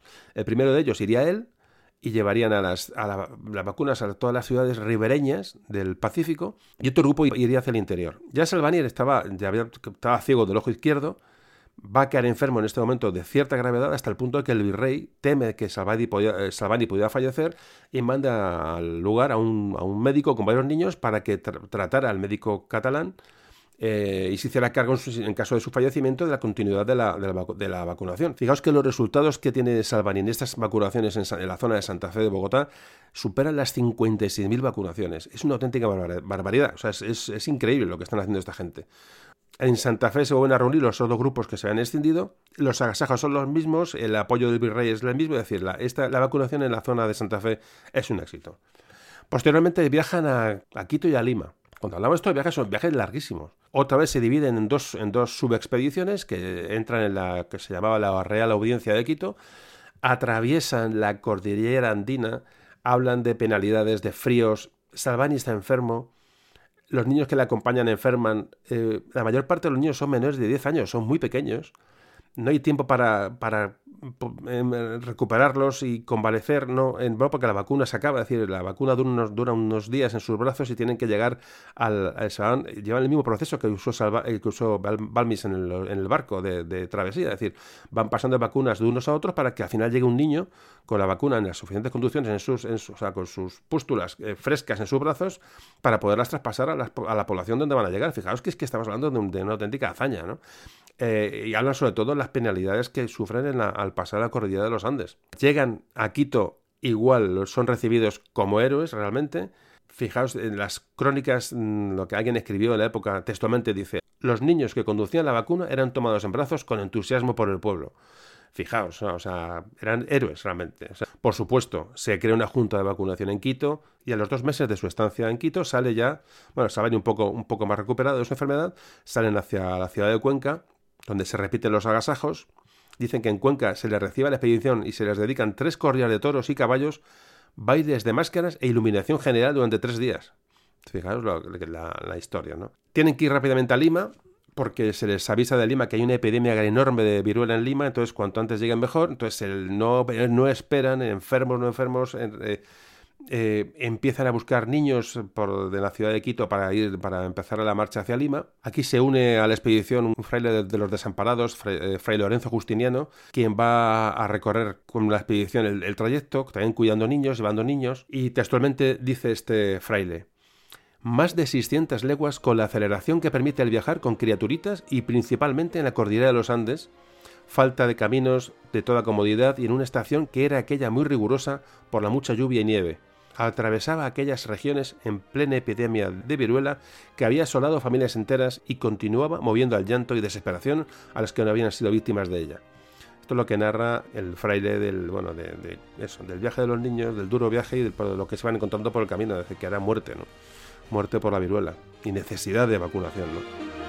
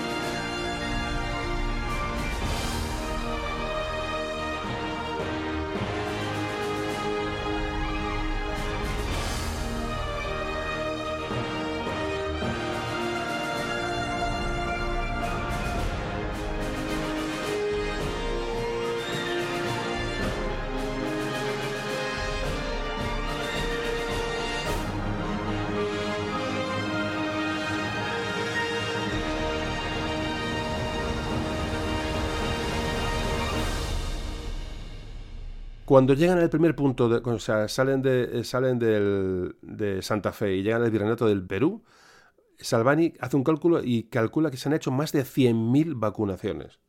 Es una auténtica barbaridad. Es una auténtica barbaridad. Lo que pasa es que ya digo que su salud está muy resentida, Salvani está bastante mal de salud. Cuando llegan a Lima, hay dos expediciones que se desplazan a Trujillo y Cajamarca, sobre todo la, obsesión de Salvani y de toda la expedición era, una vez llegaba, llegaba a la localidad, era formar a los sanitarios locales para que esa vacuna, el sistema de vacunación fuera regular y continuara. Aquí es donde en uno de los momentos narran que en uno de estos viajes narra que hay una, em, una etnia india de la zona que, que se resistió a ser vacunada, incluso llegaron a ser perseguidos por, por estas tribus, por estos indios ¿no? de, la, de, la zona, la, la dificultad que, que conlleva todo esto. Hay que decir que la llegada a Lima se produce en mayo de 1806. Recuerdo que partieron en 1803. Han pasado ya tres años. Evidentemente no podemos narrar todas las porque sería, sería larguísimo, pero ya han pasado tres años desde que zarparon de La Coruña. En Lima estuvieron casi cinco meses. Y al llegar a Lima se encuentra con un problema. Y es que la vacuna allí ya había llegado y se había transformado en un negocio. Un negocio que hacía que gran parte de la población no pudiera acceder por falta de, bueno, por falta de dinero a, vacunarse. Entonces, pero se encuentran con que ellos traen la vacuna gratis en los brazos de los niños y se encuentran con que hay un negocio montado en Lima con la vacuna, con lo cual tienen frontalmente, choca contra ellos pues toda la estructura, no voy a decir mafiosa, pero sí interesada, ¿no? económica que ya estaba montada en Lima. Así que el recibimiento es cero. Cero porque vienen a traer una vacuna gratis y ahí hay un negocio montado a su alrededor. Así que Salvani dice cuando se encuentra con esto, textualmente, del Cabildo de la ciudad de Lima no mostró mucho empeño en el obsequio, porque habiéndose ya en, una gran parte de los moradores propagado la vacuna, no se desdeñaban en declamar contra ella e ir públicamente diciendo que no éramos necesarios y que cuanto podía hacer la expedición mm, lo tenía hecho ya el Cabildo. El alojamiento que me destinó mostraba el escarnio y mofa con que se nos miraba, obligando a que se formase el más bajo concepto de la expedición, decayese su mérito y saliese verdadero lo que tanto vociferaban de que la expedición era inútil. Todo el mobiliario se reducía a tres mesas muy viejas, una docena de sillas, un canapé roto y cuatro cáteres para los niños, los que por estar faltos de todos los sabios necesarios de nada sirvieron. Fijaos qué mezquindad, ¿no? Es así, pero es normal. Eh, bueno, pese a estas contrariedades, consigue también crear allí la correspondiente junta de vacuna. Claro, es que aunque el, eh, aunque el Cabildo de Lima se negara a recibirlos y les quisiera, pero claro, le llevan orden del rey directamente de Carlos IV de crear la junta de vacunación, con lo cual tienen mucho cuidado de desobedecer estas normas. Y entonces se creó la junta de vacunación, se creó una plaza inspector general de la vacuna en Lima y bueno, por lo menos eh, estas instituciones quedan establecidas, que, mm, que por eso digo la importancia de crear una red oficial de vacunación, eh, fueran admitidos o no. Y para cerrar el viaje de Salvani, llegamos a julio de 1810. Mm, Salvani siguió vacunando y años después murió ejercitando la vacunación, eh, luchando para adquirir recursos económicos, eh, buscando apoyos políticos para continuar su trabajo en lo que era la capitanía de Charcas, que luego sería lo que hoy conocemos como Bolivia. Salvani murió porque, una, evidentemente, la expedición pudo acelerar su muerte, una persona con una salud frágil, como antes decíamos, murió pocos años después, y hay que decir que la figura de Salvani ha quedado muy oscurecida por la de Balmis. Mm, fue mucho más que el segundo o el subdirector de la expedición. Fue una persona muy concienzuda, una persona muy preocupada porque la vacuna se transmitiera de la mejor manera posible, que se quedaran fijadas estas juntas de vacunación. Eh, su misión de llegar hasta Chile ha sido truncada aquí a, su muerte, pero la expedición siguió, eh, su, gente siguió en su lugar, le sucedieron el ayudante eh, Manuel Julián Grajales, que antes hablábamos, y el enfermero Basilio Bolaños, desde Lima, y salieron hacia Chile. Es decir, la expedición, a pesar de la muerte de Salvani, continuó. Estamos hablando de, que enfermó y entonces decidió que, ceder su, responsabilidad a estas, a estas personas. Eh, como veis, una auténtica peripecia.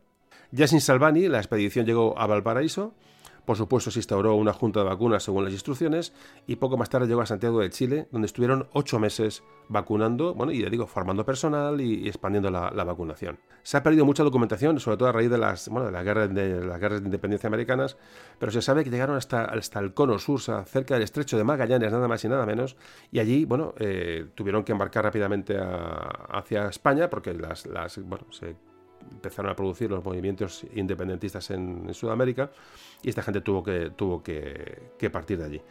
Pero fijaos hasta dónde llegaron, ¿no? La intención era llegar hasta el Río de la Plata, hasta el virreinato del Río de la Plata, que no pudieron llegar por esta circunstancia que estamos comentando, pero afortunadamente la vacuna ya era conocida allí Así que se puede decir bueno, que la expedición cumplió todos los objetivos y fue una, una expedición exitosa esta que organizó Salvani hacia el sur.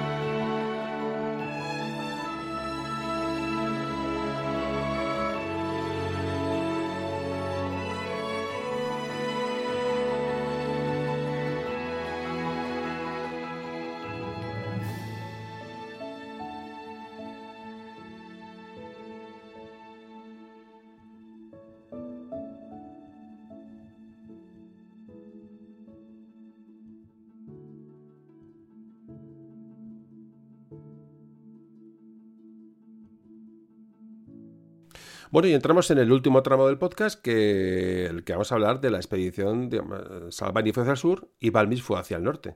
Entonces vamos a hablar qué hizo eh, Francisco Javier Balmis en su, en, su, en su trayecto. Salen de la Capitanía de Caracas y él se dirige hacia el norte. Va a dirigirse primero a La Habana. Llegan a La Habana porque, eh, aunque pensaban haber llegado a Santiago de Cuba, igual las condiciones climatológicas les hacen, eh, bueno, desembarcar antes en Santiago de Cuba. Los niños en, en, Santiago, en La Habana son agasajados automáticamente lo primero que hace Balmis es instaurar la, la, famosa Junta Central de Vacuna en La Habana yo digo que lo repito, cada lugar donde llega, pero para que veáis la, metodología que llevaban y la importancia de estas juntas de vacunación.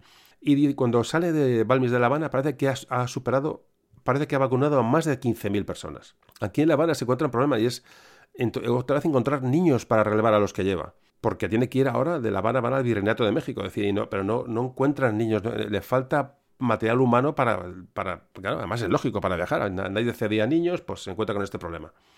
Así que eh, hasta, hasta, tal punto no encuentra material humano y niños que Balmis solicita que les acepte una petición de comprar tres mujeres esclavas y la incorporación de un niño, pero el niño no era un niño cedido, el niño era el tambor de un regimiento que había en Cuba.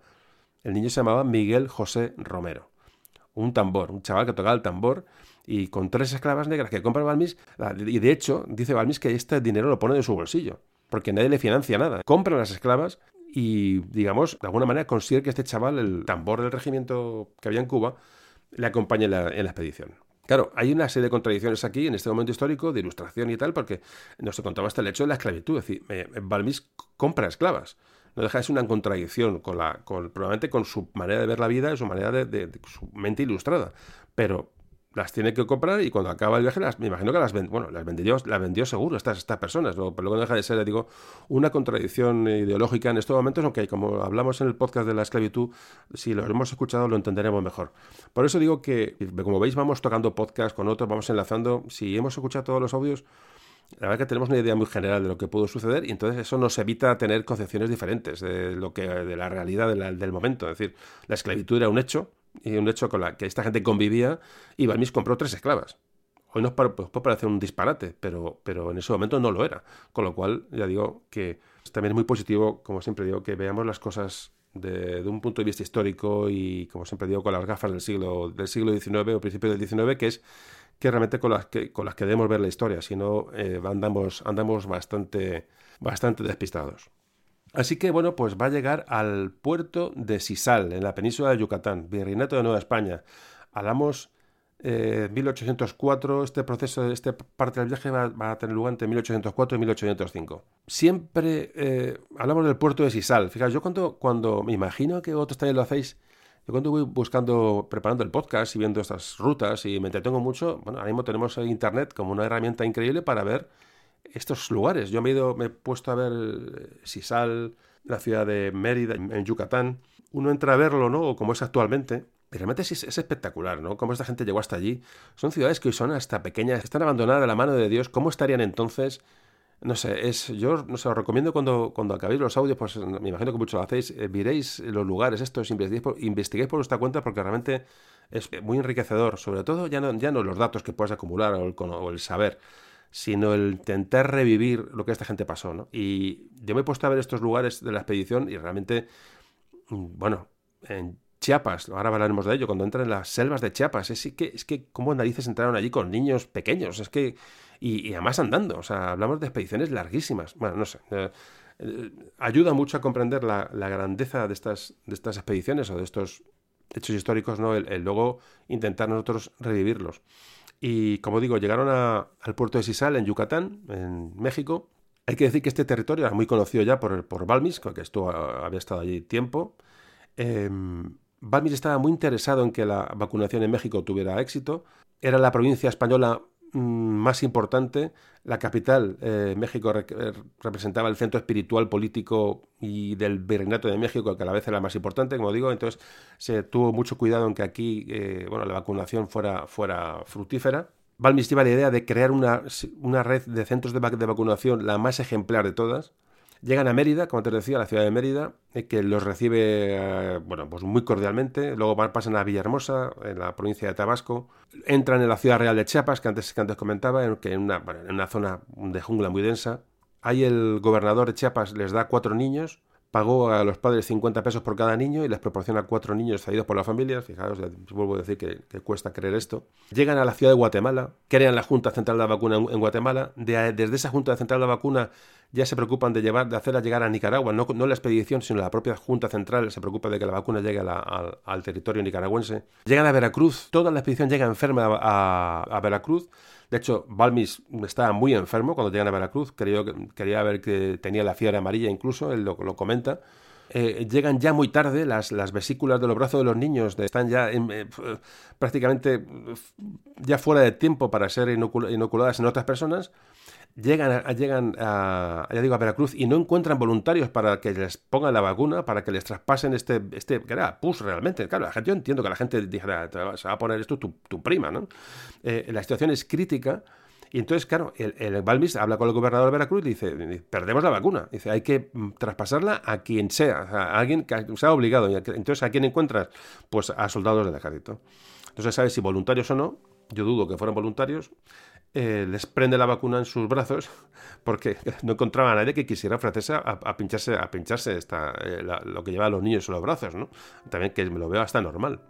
O sea, en unos lugares les, agasajaban, la gente se pinchaba el primero y hay, hay lugares que decía que yo no me pongo esto ni de broma, no sabía lo que, porque además sabía que la, la, viruela era mortal. Entonces, claro, la gente se resistía o tenía sus dudas, ¿no? Así que, eh, como ve que en Veracruz hay una negación absoluta a, no que la expedición fuera mal recibida, sino que la gente no se quería vacunar. Habían cogido rumores de que la vacuna era mala y la gente no, se vacunaba. Entonces eh, Balmis abandona Veracruz mucho antes de lo previsto, no sin antes crear sus, sus juntas de vacunación y su personal preparado para que la vacuna sea puesta en el momento que se pueda. O sea que, que esto era, esto era bien recibidos, bien recibidos o no, esto era fundamental.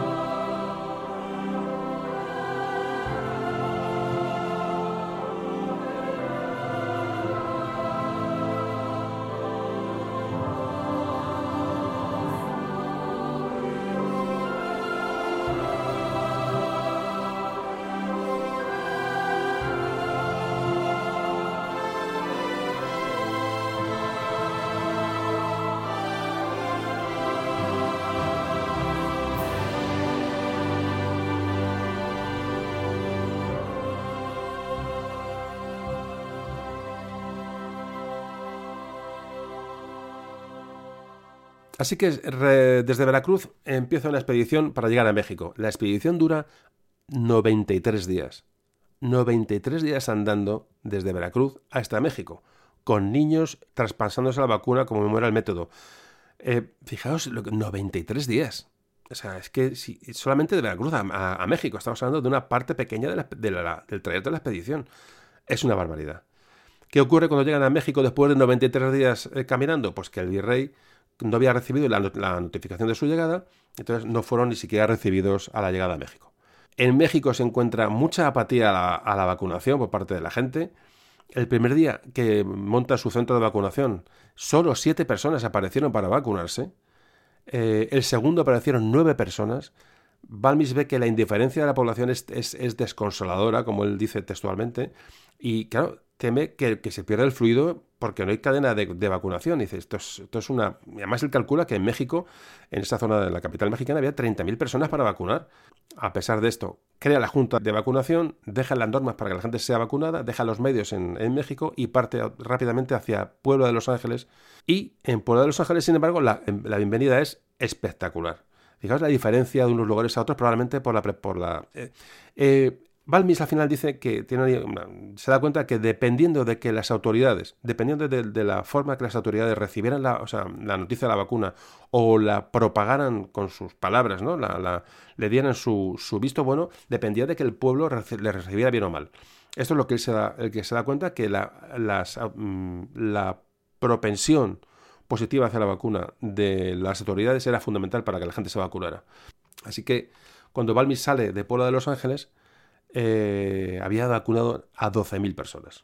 En fin, como veis, diferentes eh, respuestas.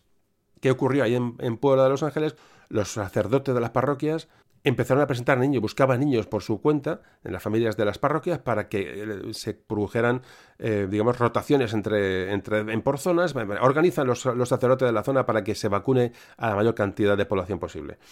Em, bueno, pues siguen avanzando en territorio de Nueva España, en México, eh, llegaron hasta Oaxaca, Guadalajara de las Indias, Zacatecas, Valladolid, Durango, San Luis de Potosí. En todas las provincias internas mexicanas llega la expedición o grupos adiestrados para vacunar. La tarea es ingente, la tarea es una auténtica barbaridad.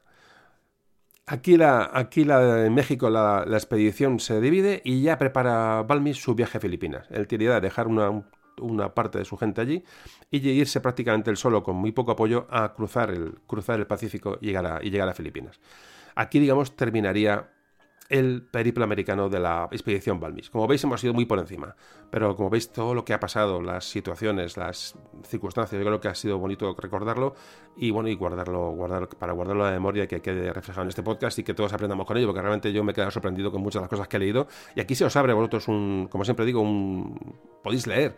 Eh, podéis investigar sobre las, la viruela, la vacunación, el virus de la vaca, las, lo que eran las en fin, todas estas cosas que comento aquí podéis investigar sobre ello. La verdad que, es muy interesante abrir este capítulo porque además, y más que nada en el momento que estamos grabando este audio, bueno, que en medio de, la pandemia del, coronavirus, pues realmente pues, pues, es algo aleccionador y algo que nos puede venir muy bien en los momentos que corren.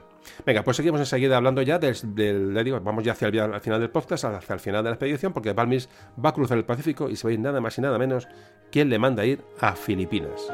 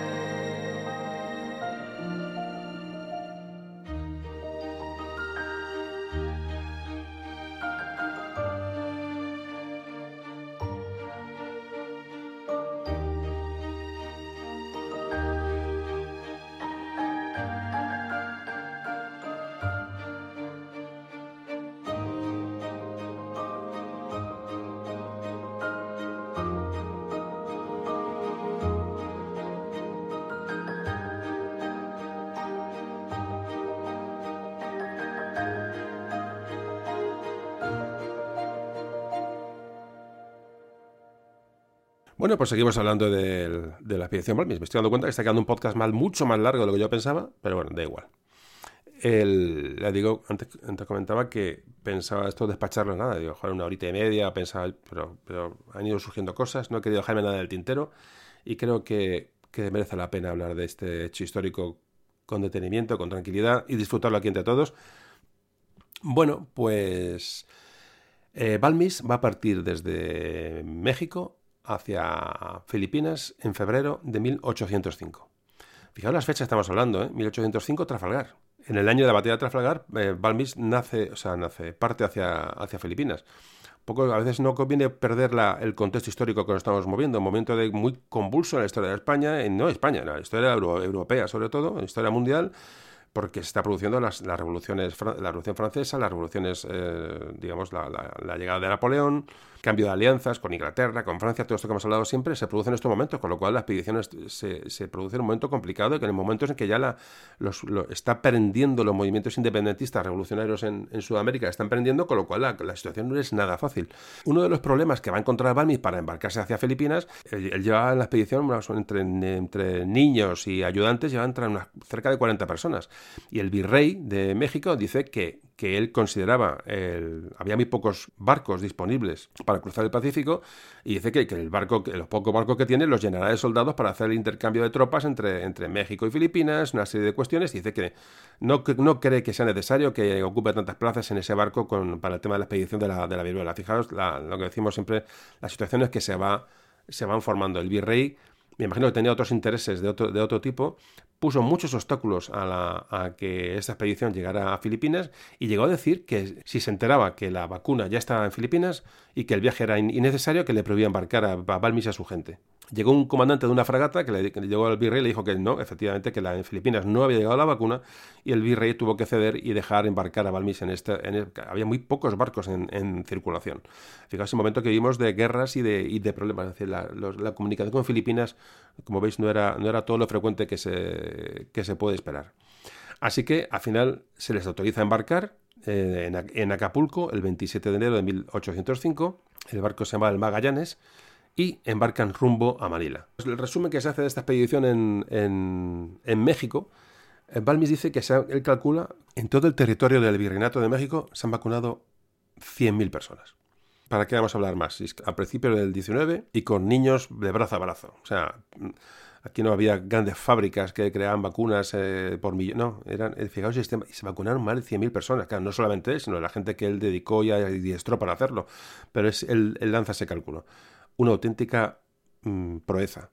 ¿Gracias a qué? Bueno, a la creación, evidentemente, a su vacunación propiamente y a la creación de infraestructuras estables que van a quedar allí, es decir, las juntas de vacunación, las redes, espacios sanitarios donde se vacunaba y sobre todo la formación de personas en la vacunación.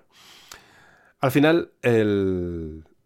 fijaos la despedida entre el virrey y Balmis, que es que es, que es para nombrarla, porque le dice que el virrey de Balmis, siguiendo órdenes de la corona española, evidentemente, no de Balmis, ya había mandado un mensaje al gobernador de Filipinas anunciando la llegada de la expedición y le dice Balmis textualmente, le dice que debería llevar consigo todo su equipo de la expedición para volver a Europa directamente desde Filipinas.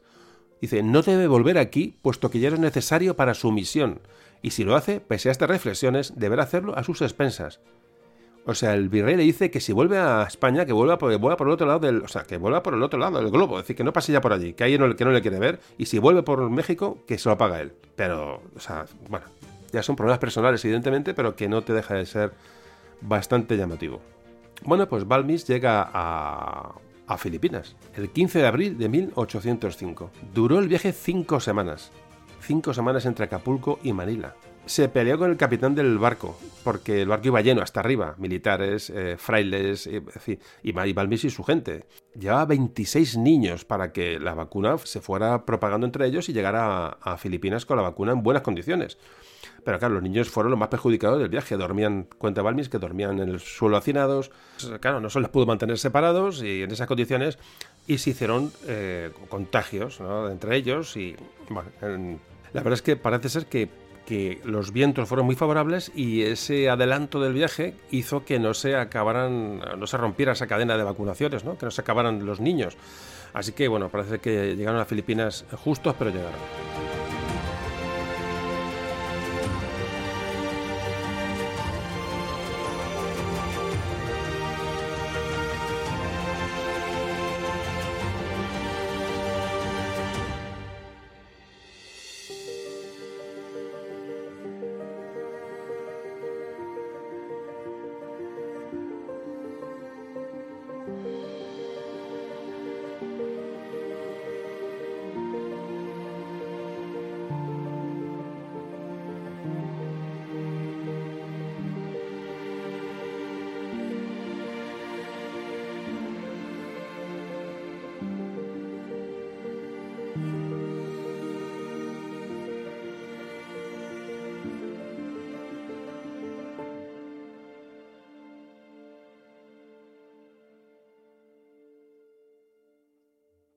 Y cuando llega el barco a Manila, pues cuenta Balmis que nadie les da la bienvenida. Se hace cargo de ellos el ayuntamiento, les aloja en espacios que Balmis califica literalmente de indecentes y miserables, Pero bueno, llegan allí, tienen muy clara la misión y para lo que han ido, y al día siguiente de su llegada, a las 24 horas, comienzan a vacunar. Una vez más, los altos cargos no les hacen mucho caso, no les eh, no colaboran con ellos en la vacunación, pero sí es verdad que otras autoridades de menor rango, por ejemplo, el deán de la catedral, hablan y el sargento mayor de la milicia de, Manila, parece ser que son entienden la misión de la vacuna eh, y colaboran con ellos de forma incansable crean un ambiente positivo sobre, en la población sobre los, bueno, sobre los efectos de la vacuna que trae esta expedición, dice que eh, a principios de agosto han sido vacunadas en Manila más de 9.000 personas. Lo que sí que se ha apoyado Balmis es en la creación de esa infraestructura oficial de la vacuna, el famoso Consejo de la Vacuna o las juntas de vacunación. Balmis estaba muy tocado de salud, estaba bastante quebrantado y bueno, y no le era, además como ya le habían dicho desde Nueva España que no volviera por allí porque no le iban a sufragar los gastos, ya empieza a pensar en la vuelta a Europa, pero evidentemente a través de a través del, del Índico, es decir, por, por, por el oeste. Así que bueno, eh, lo que quería, buscar para recuperarse, quería buscar mejor mejor clima y, ahí de paso seguir esparciendo la vacuna y se le ocurre ir a China. Así que ya hecha la labor en América, hecha la labor en Filipinas, decide zarpar hacia la colonia portuguesa de Macao el 3 de septiembre de 1805, acompañado de Francisco Pastor y tres niños. El viaje hasta, hasta Macao, mm, bueno, pasaron auténtico miedo. Fijaos, Balmis dice textualmente, dice, en pocas horas desmanteló la fragata, un tifón, con pérdida del palo de mesana, jarcias, tres anclas, el bote, la lancha y veinte hombres extraviados. No había uno entre nosotros que no esperase por momentos ser sepultado entre las olas del mar.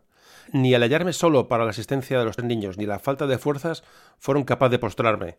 Empezó a serenarse el tiempo y en el momento, arrostrando los eminentes riesgos de piratas y ladrones chinos que inundaban estos mares, verifiqué mi desembarco en una pequeña canoa, llevando en mis brazos a los niños con los que aseguramos nuestras vidas y la preciosa vacuna.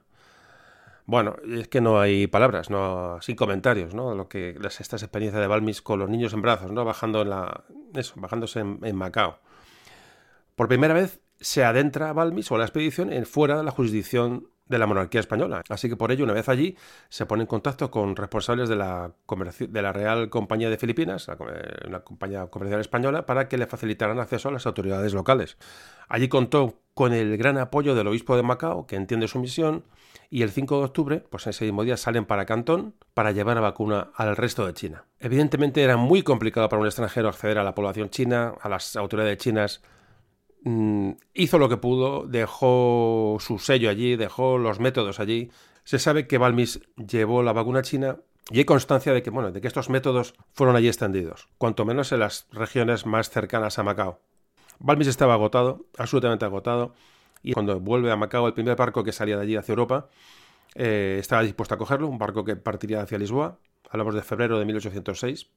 Muchos problemas económicos para costearse el viaje, se ha quedado sin dinero y bueno, costearse el viaje y llevar todos los efectos que llevaba consigo, llevaba mm, de todo, ya todo lo que ha recopilado, porque aparte de que la expedición era para la vacunar, es que Balmes tenía ese, esa inercia ¿no? de, científica ¿no? que había acumulado durante toda su vida y era común a estos marinos españoles de la época. Entonces llevaba plantas, llevaba especias, llevaba, en fin, llevaba un equipaje enorme que le costó, mm, o sea, que le costó eh, meterlo en los barcos, más que nada por el precio que le, que le pedían. Tuvo que pedir ayuda económica. Así que con todo ese material que llevaba, especialmente que eran plantas que llevaba para el Jardín Botánico de Madrid, pues partió hacia Europa, hacia Lisboa.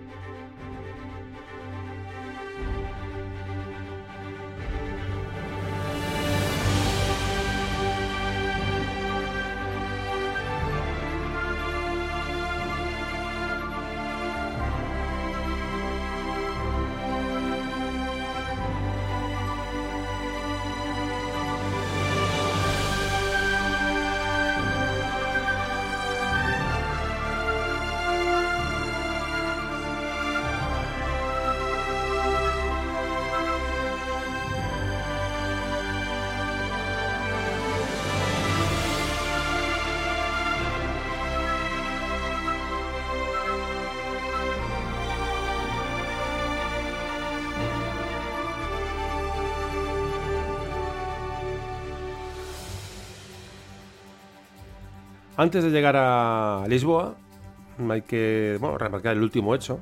Él sabía que del viaje desde allí hasta, hasta Portugal iban a pasar por la isla de Santa Elena, la isla británica de Santa Elena, donde más tarde estaría detenido o preso Napoleón. El viaje hasta Portugal duraba cuatro meses, cuatro meses de navegación. Claro, es que, es que son tiempos que se nos escapan, ¿no? Y a pesar de estamos al principio del 19, pero eran cuatro meses de navegación hasta llegar, hasta llegar a Lisboa.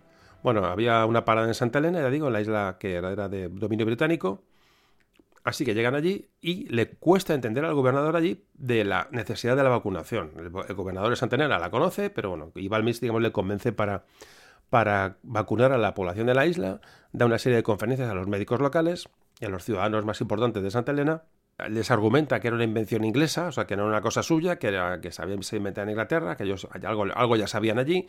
Así que al final es autorizado y Balmis vacuna a todos los niños de la isla de Santa Elena lo más importante de todo esto ya no es solamente el hecho de la vacunación, a ese altruismo de, de Balmis, porque realmente fijaos cómo su preocupación es extender la vacuna para allá por donde va.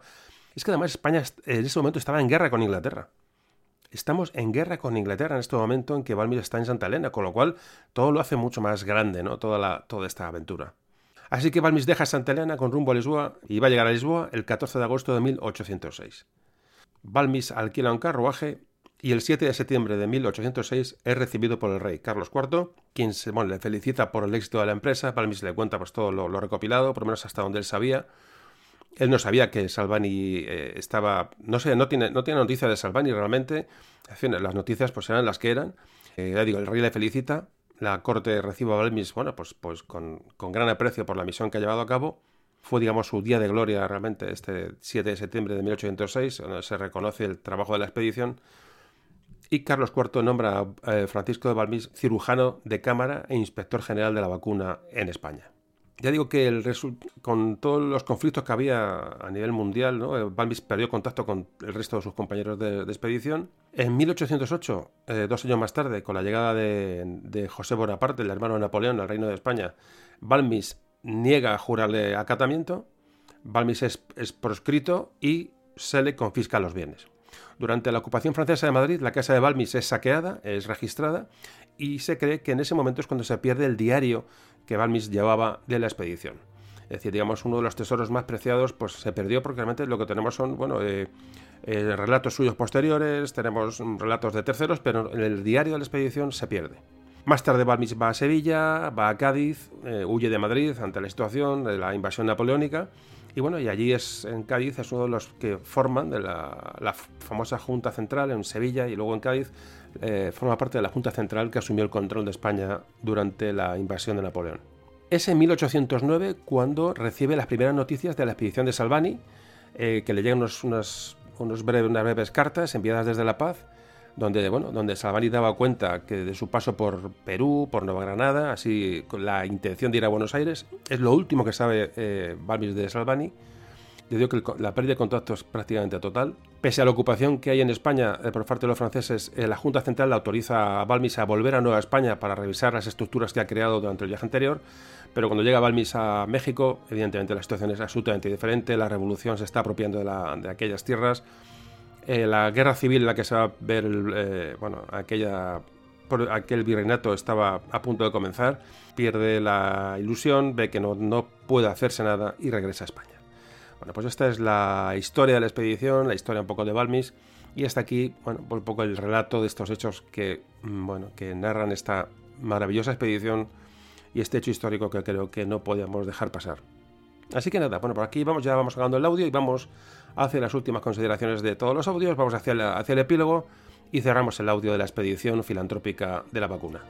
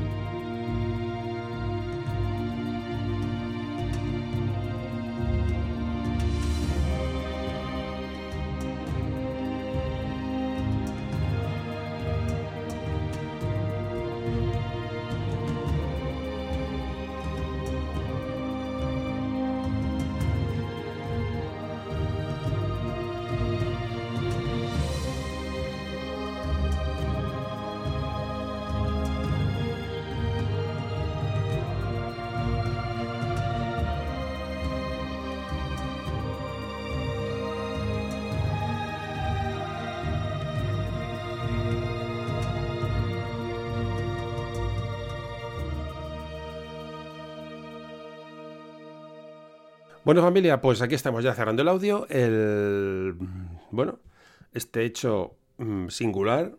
Conocemos mucho mejor y mucho más las, eh, bueno, las obras de Carlos III que las de Carlos IV, porque realmente Carlos IV hizo, bueno, durante el reinado de Carlos IV se hicieron más cosas, se hicieron más expediciones o más progreso, pero el momento en el que ocurren son, es un momento muy complicado, el momento, ya digo, de, de, bueno, Trafalgar, la invasión francesa, en fin, ya sabes, ¿no? Entonces, bueno, ha quedado un poco ensombrecido, poco ensombrecida esta, esta tarea, pero ya digo, desde el punto de vista científico es más importante el reinado de Carlos IV que el de Carlos III. Ya se maduran proyectos que se iniciaron con Carlos III, maduran con Carlos IV, y con Carlos IV, bueno, pues se apagan un poco las luces de la ilustración, porque ya digo, la, la la, llegará bueno, la reacción ¿no? de las monarquías absolutas del antiguo régimen.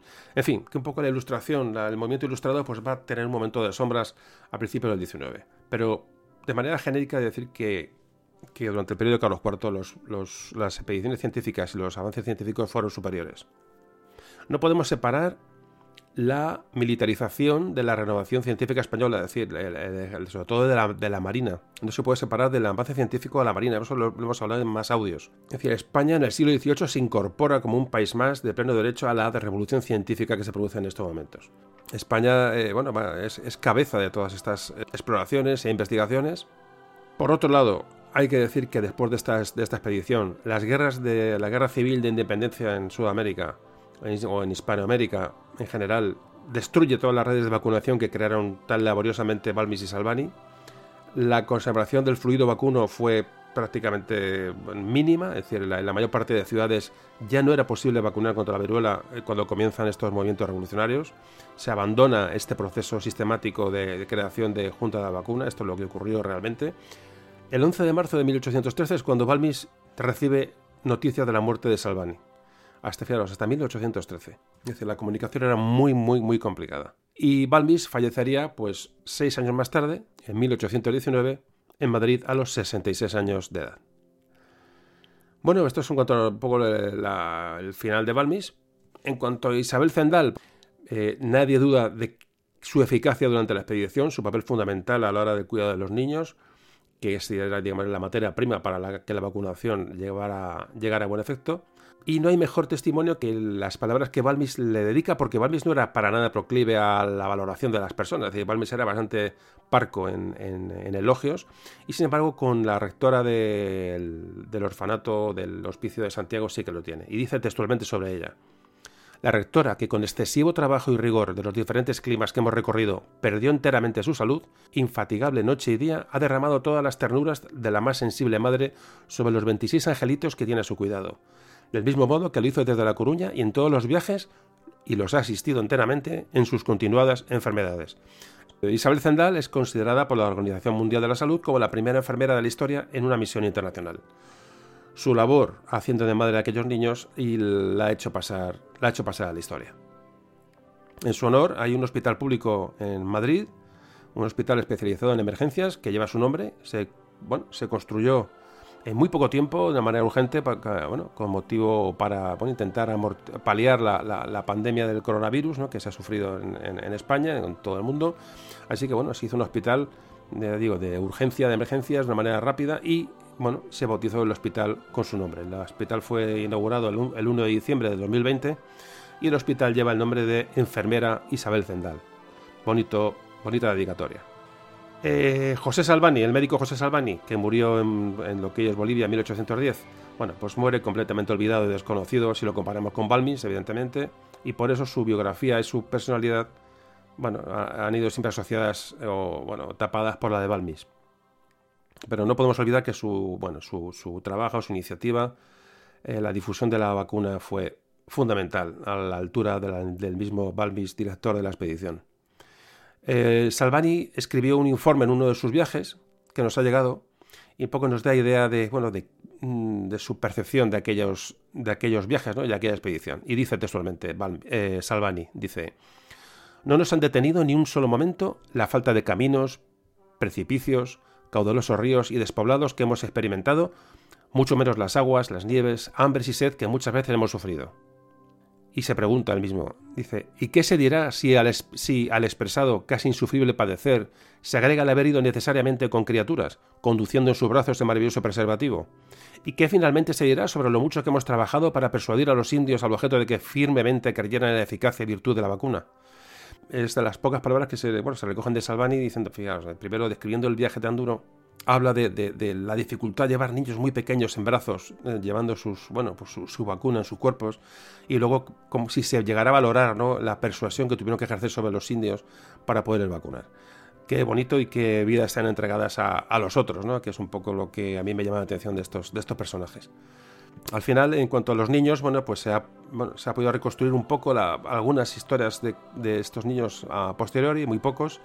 Parece ser que su destino fue, bueno, mejor en México de lo que les hubiera esperado eh, si hubieran quedado en España en su, orfanato. Dos niños de aquellos que salieron de La Coruña, Tomás Metitón y Juan Antonio, murieron. Otros permanecieron mucho tiempo en una institución pública creada en, México, que se llamó la Escuela Patriótica, y el resto parece que fueron adoptados por familias mexicanas, pero tampoco se sabe muy bien el final de estos, de estos chavales. La mayoría seguramente quedó en México y bueno, y le digo, porque una vez, una vez que eh, perdían su valor, ya una vez inoculados y habían, habían, pasado su virus a otros niños, pues quedaban ya prácticamente, bueno, pues no, no, tienen ningún valor científico y bueno, así que lo que todo el mundo aventura que pasó es que estos niños, después de su función tan importante, bueno, pues evidentemente la sociedad se mezclaron con la sociedad y el mundo se olvidó de ellos a pesar de su gran contribución a la mejora de la humanidad.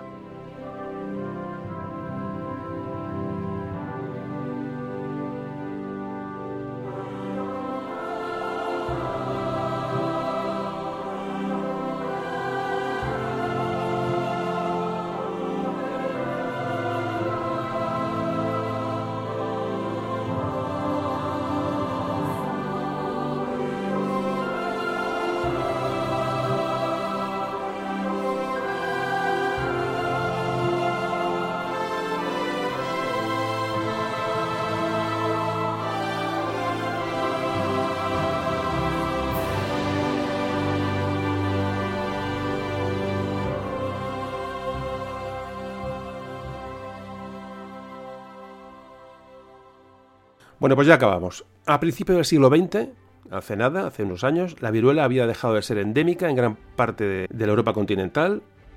Se radicó en la Unión Soviética en 1936, desapareció en Estados Unidos en 1949, se radicó de China en 1961, pero persistió en África y Asia. Así que en 1967 la Organización Mundial de la Salud puso en marcha un programa de erradicación de la viruela en África y Asia. La OMS combinó campañas de vacunación y, bueno, y vigilancia para contener los focos epidémicos de viruela. Se empezó a vacunar en lugares más remotos de la Tierra y se sabe que al final el hombre, el joven somalí eh, llamado Ali Maof Malin, fue la última persona del mundo en contraer la viruela por cauces naturales. Se infectó en octubre de 1977, tenía 23 años y se curó un mes después. Durante este espacio de tiempo no contagió a nadie pese a haber estado en contacto con numerosas personas y se le considera el último enfermo de viruela de la humanidad hasta el momento. Es decir, la viruela ha quedado erradicada. El último eslabón de la cadena fue este hombre, una enfermedad que solo se transmitía entre personas y, le digo, después de esto, eh, la OMS declaró eh, la viruela erradicada en 1980. Así que se daba carpetazo a una de las enfermedades más letales de la historia por supuesto con la ayuda de la expedición española eh, de la que hemos hablado hoy.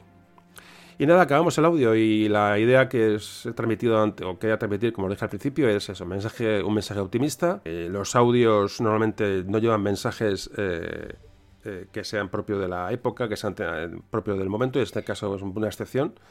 Creo que vivimos un momento ahora, pues eso, pues complicado de, eso, de solución de la pandemia, de crisis, es decir, hemos pasado un año fastidiado, nos queda un tiempo para salir de esta historia, pero creo que el mensaje tiene que ser optimista, eh, compararnos con estas gentes. Creo que las cosas están haciendo bien para ser una sociedad poco preparada para el sufrimiento y para la, evidentemente, para, para el sacrificio. esto ha quedado demostrado ha quedado demostrado muchas cosas que me gustaría desarrollar en el audio, que haré un audio posterior de hablando de esta historia, o no, no lo sé, no siempre yo que haré audio, luego los hago, ¿no? Pero mi idea es que hacerlo y un poco desarrollar mis percepciones y percepciones de lo que ha sido esta, eh, esta pandemia. Creo que el mensaje es optimista, creo que a pesar de la cantidad de fallecidos que ha habido, ha habido muchos miles de fallecidos, que, es raro que no, no tengamos alguno en nuestro entorno y de la crisis económica que ha creado esta pandemia, bueno, pues creo que, no deja de ser en la historia de la humanidad es una simple anécdota. Yo creo que no llega ni a la categoría de anécdota. Veo a la gente muy preocupada porque no puede salir, porque no, es que nos vamos a volver locos. Estamos, nos estamos viendo locos, nos estamos viendo extraños, la gente rara, eh, no sé qué, la vamos a ver, no nos podemos ver, no nos podemos abrazar, esto, problemas psicológicos, vamos a ver, problemas psicológicos es pasar hambre, como han pasado nuestros abuelos o nuestros padres. Eh, pero eso es un problema psicológico, no tener que echarse a la boca. Un problema psicológico es perder gente de epidemias de, constantemente y históricamente. Un problema psicológico te lo causa un bombardeo. Eso te causa un problema psicológico. Entonces vamos a dejarnos de chorradas, vamos a mirar hacia adelante con, con decisión, con ánimo y esto está a punto de, estamos a punto de superarlo y ya digo, será dentro de unos años será una anécdota, lo veréis. Y, pero sobre todo si, si tenemos la cabeza preparada para, para asumirlo, es decir, si conocemos la historia y conocemos la historia del hombre como tal. Yo creo que es un poco la intención de este podcast y la intención de este capítulo en concreto, ¿no? El, no decir que otros los pasaron peor que nosotros o el mal de muchos consuelo de tontos, no, no es eso. Es que realmente tenemos que ver la historia y tenemos que ver nuestra existencia desde este punto de vista, de, desde el punto de vista de la humanidad en su conjunto. Y yo creo que, que es lo que me apetecía hacer con este tema y, y espero haberlo conseguido, que, que, esta información nos haya llegado y que nos sintamos optimistas, de verdad. Yo creo que es lo que tenemos que, tenemos que transmitir. Tenemos que estar preparados para, bueno, asumir la historia o asumir nuestra existencia como, como tal. Yo creo que es la, que la como individuos más que nada, ¿no? Y, yo creo que es la, la clave de, todo este, este, toda esta historia. Y ahí tenemos un gran ejemplo, a Balmis, a su gente, a esos niños, a Isabel Zendal, a Salvani, y en general esa sociedad ilustrada, ¿no? Esa que, se preocupó de, llevar una vacuna y de. Eh, ese espíritu filantrópico, ese espíritu de entrega, de entrega a los demás, ¿no? Que tuvo, que tuvo esta gente. Fijaos que cuando acaba la, expedición, se calcula, hay unos cálculos, se cree que unas 250.000 personas fueron vacunadas directamente por la expedición de Balmis y Salvani. 250.000 personas. Pero es que en los años siguientes toda esa red que crearon vacunaron a otro tanto de personas o más. Es decir, se calcula que cerca de medio millón de personas eh, fueron vacunadas eh, a raíz de esta, de esta expedición. Una auténtica barbaridad.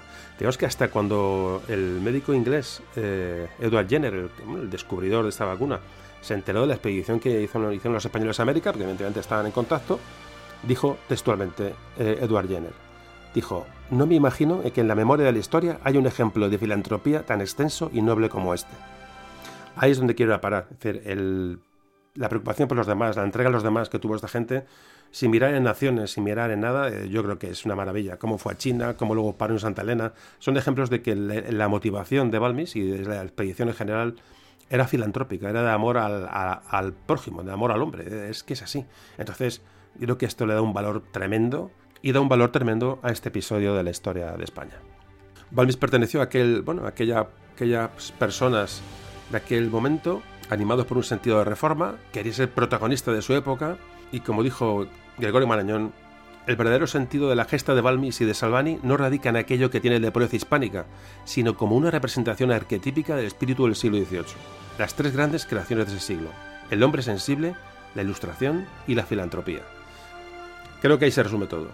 Es el título que se le da a la expedición desde el principio, expedición filantrópica. Y la real expedición filantrópica de la vacuna, más conocida como expedición Balmis, hizo llegar la cura de la viruela a todos los rincones del Imperio Español y supuso dar paso a nivel mundial a la consecución del fin de la pandemia más grave del siglo XX. Amigos, eh, hasta aquí hemos llegado. Gracias por estar ahí, gracias por ahora por bueno, por contárselo a la gente, gracias por expandir este trabajo entre los vuestros. Eh, ya digo, como siempre comentamos, aquí no hay publicidad de ningún tipo, no tenemos más que eso. Que si os ha gustado, se lo comentéis a la gente. Si queréis que la, gente no va a escuchar este audio de, horas, pues le comentéis esta historia, la hagáis saber a las personas después de, la, de una sobremesa, en una cafetería, sentados en un parque, porque creo que merece ser la, esta historia merece ser conocida y creo que entre todos, si expandimos esto, vamos a hacer mucho bien y vamos a hacer a las personas más felices y más ricas, como también siempre decimos. Lo dicho, nos vemos cuando sea, en el próximo audio 78. Espero que sea pronto. Y hasta entonces, cuidaos mucho. Un saludo de José Carlos.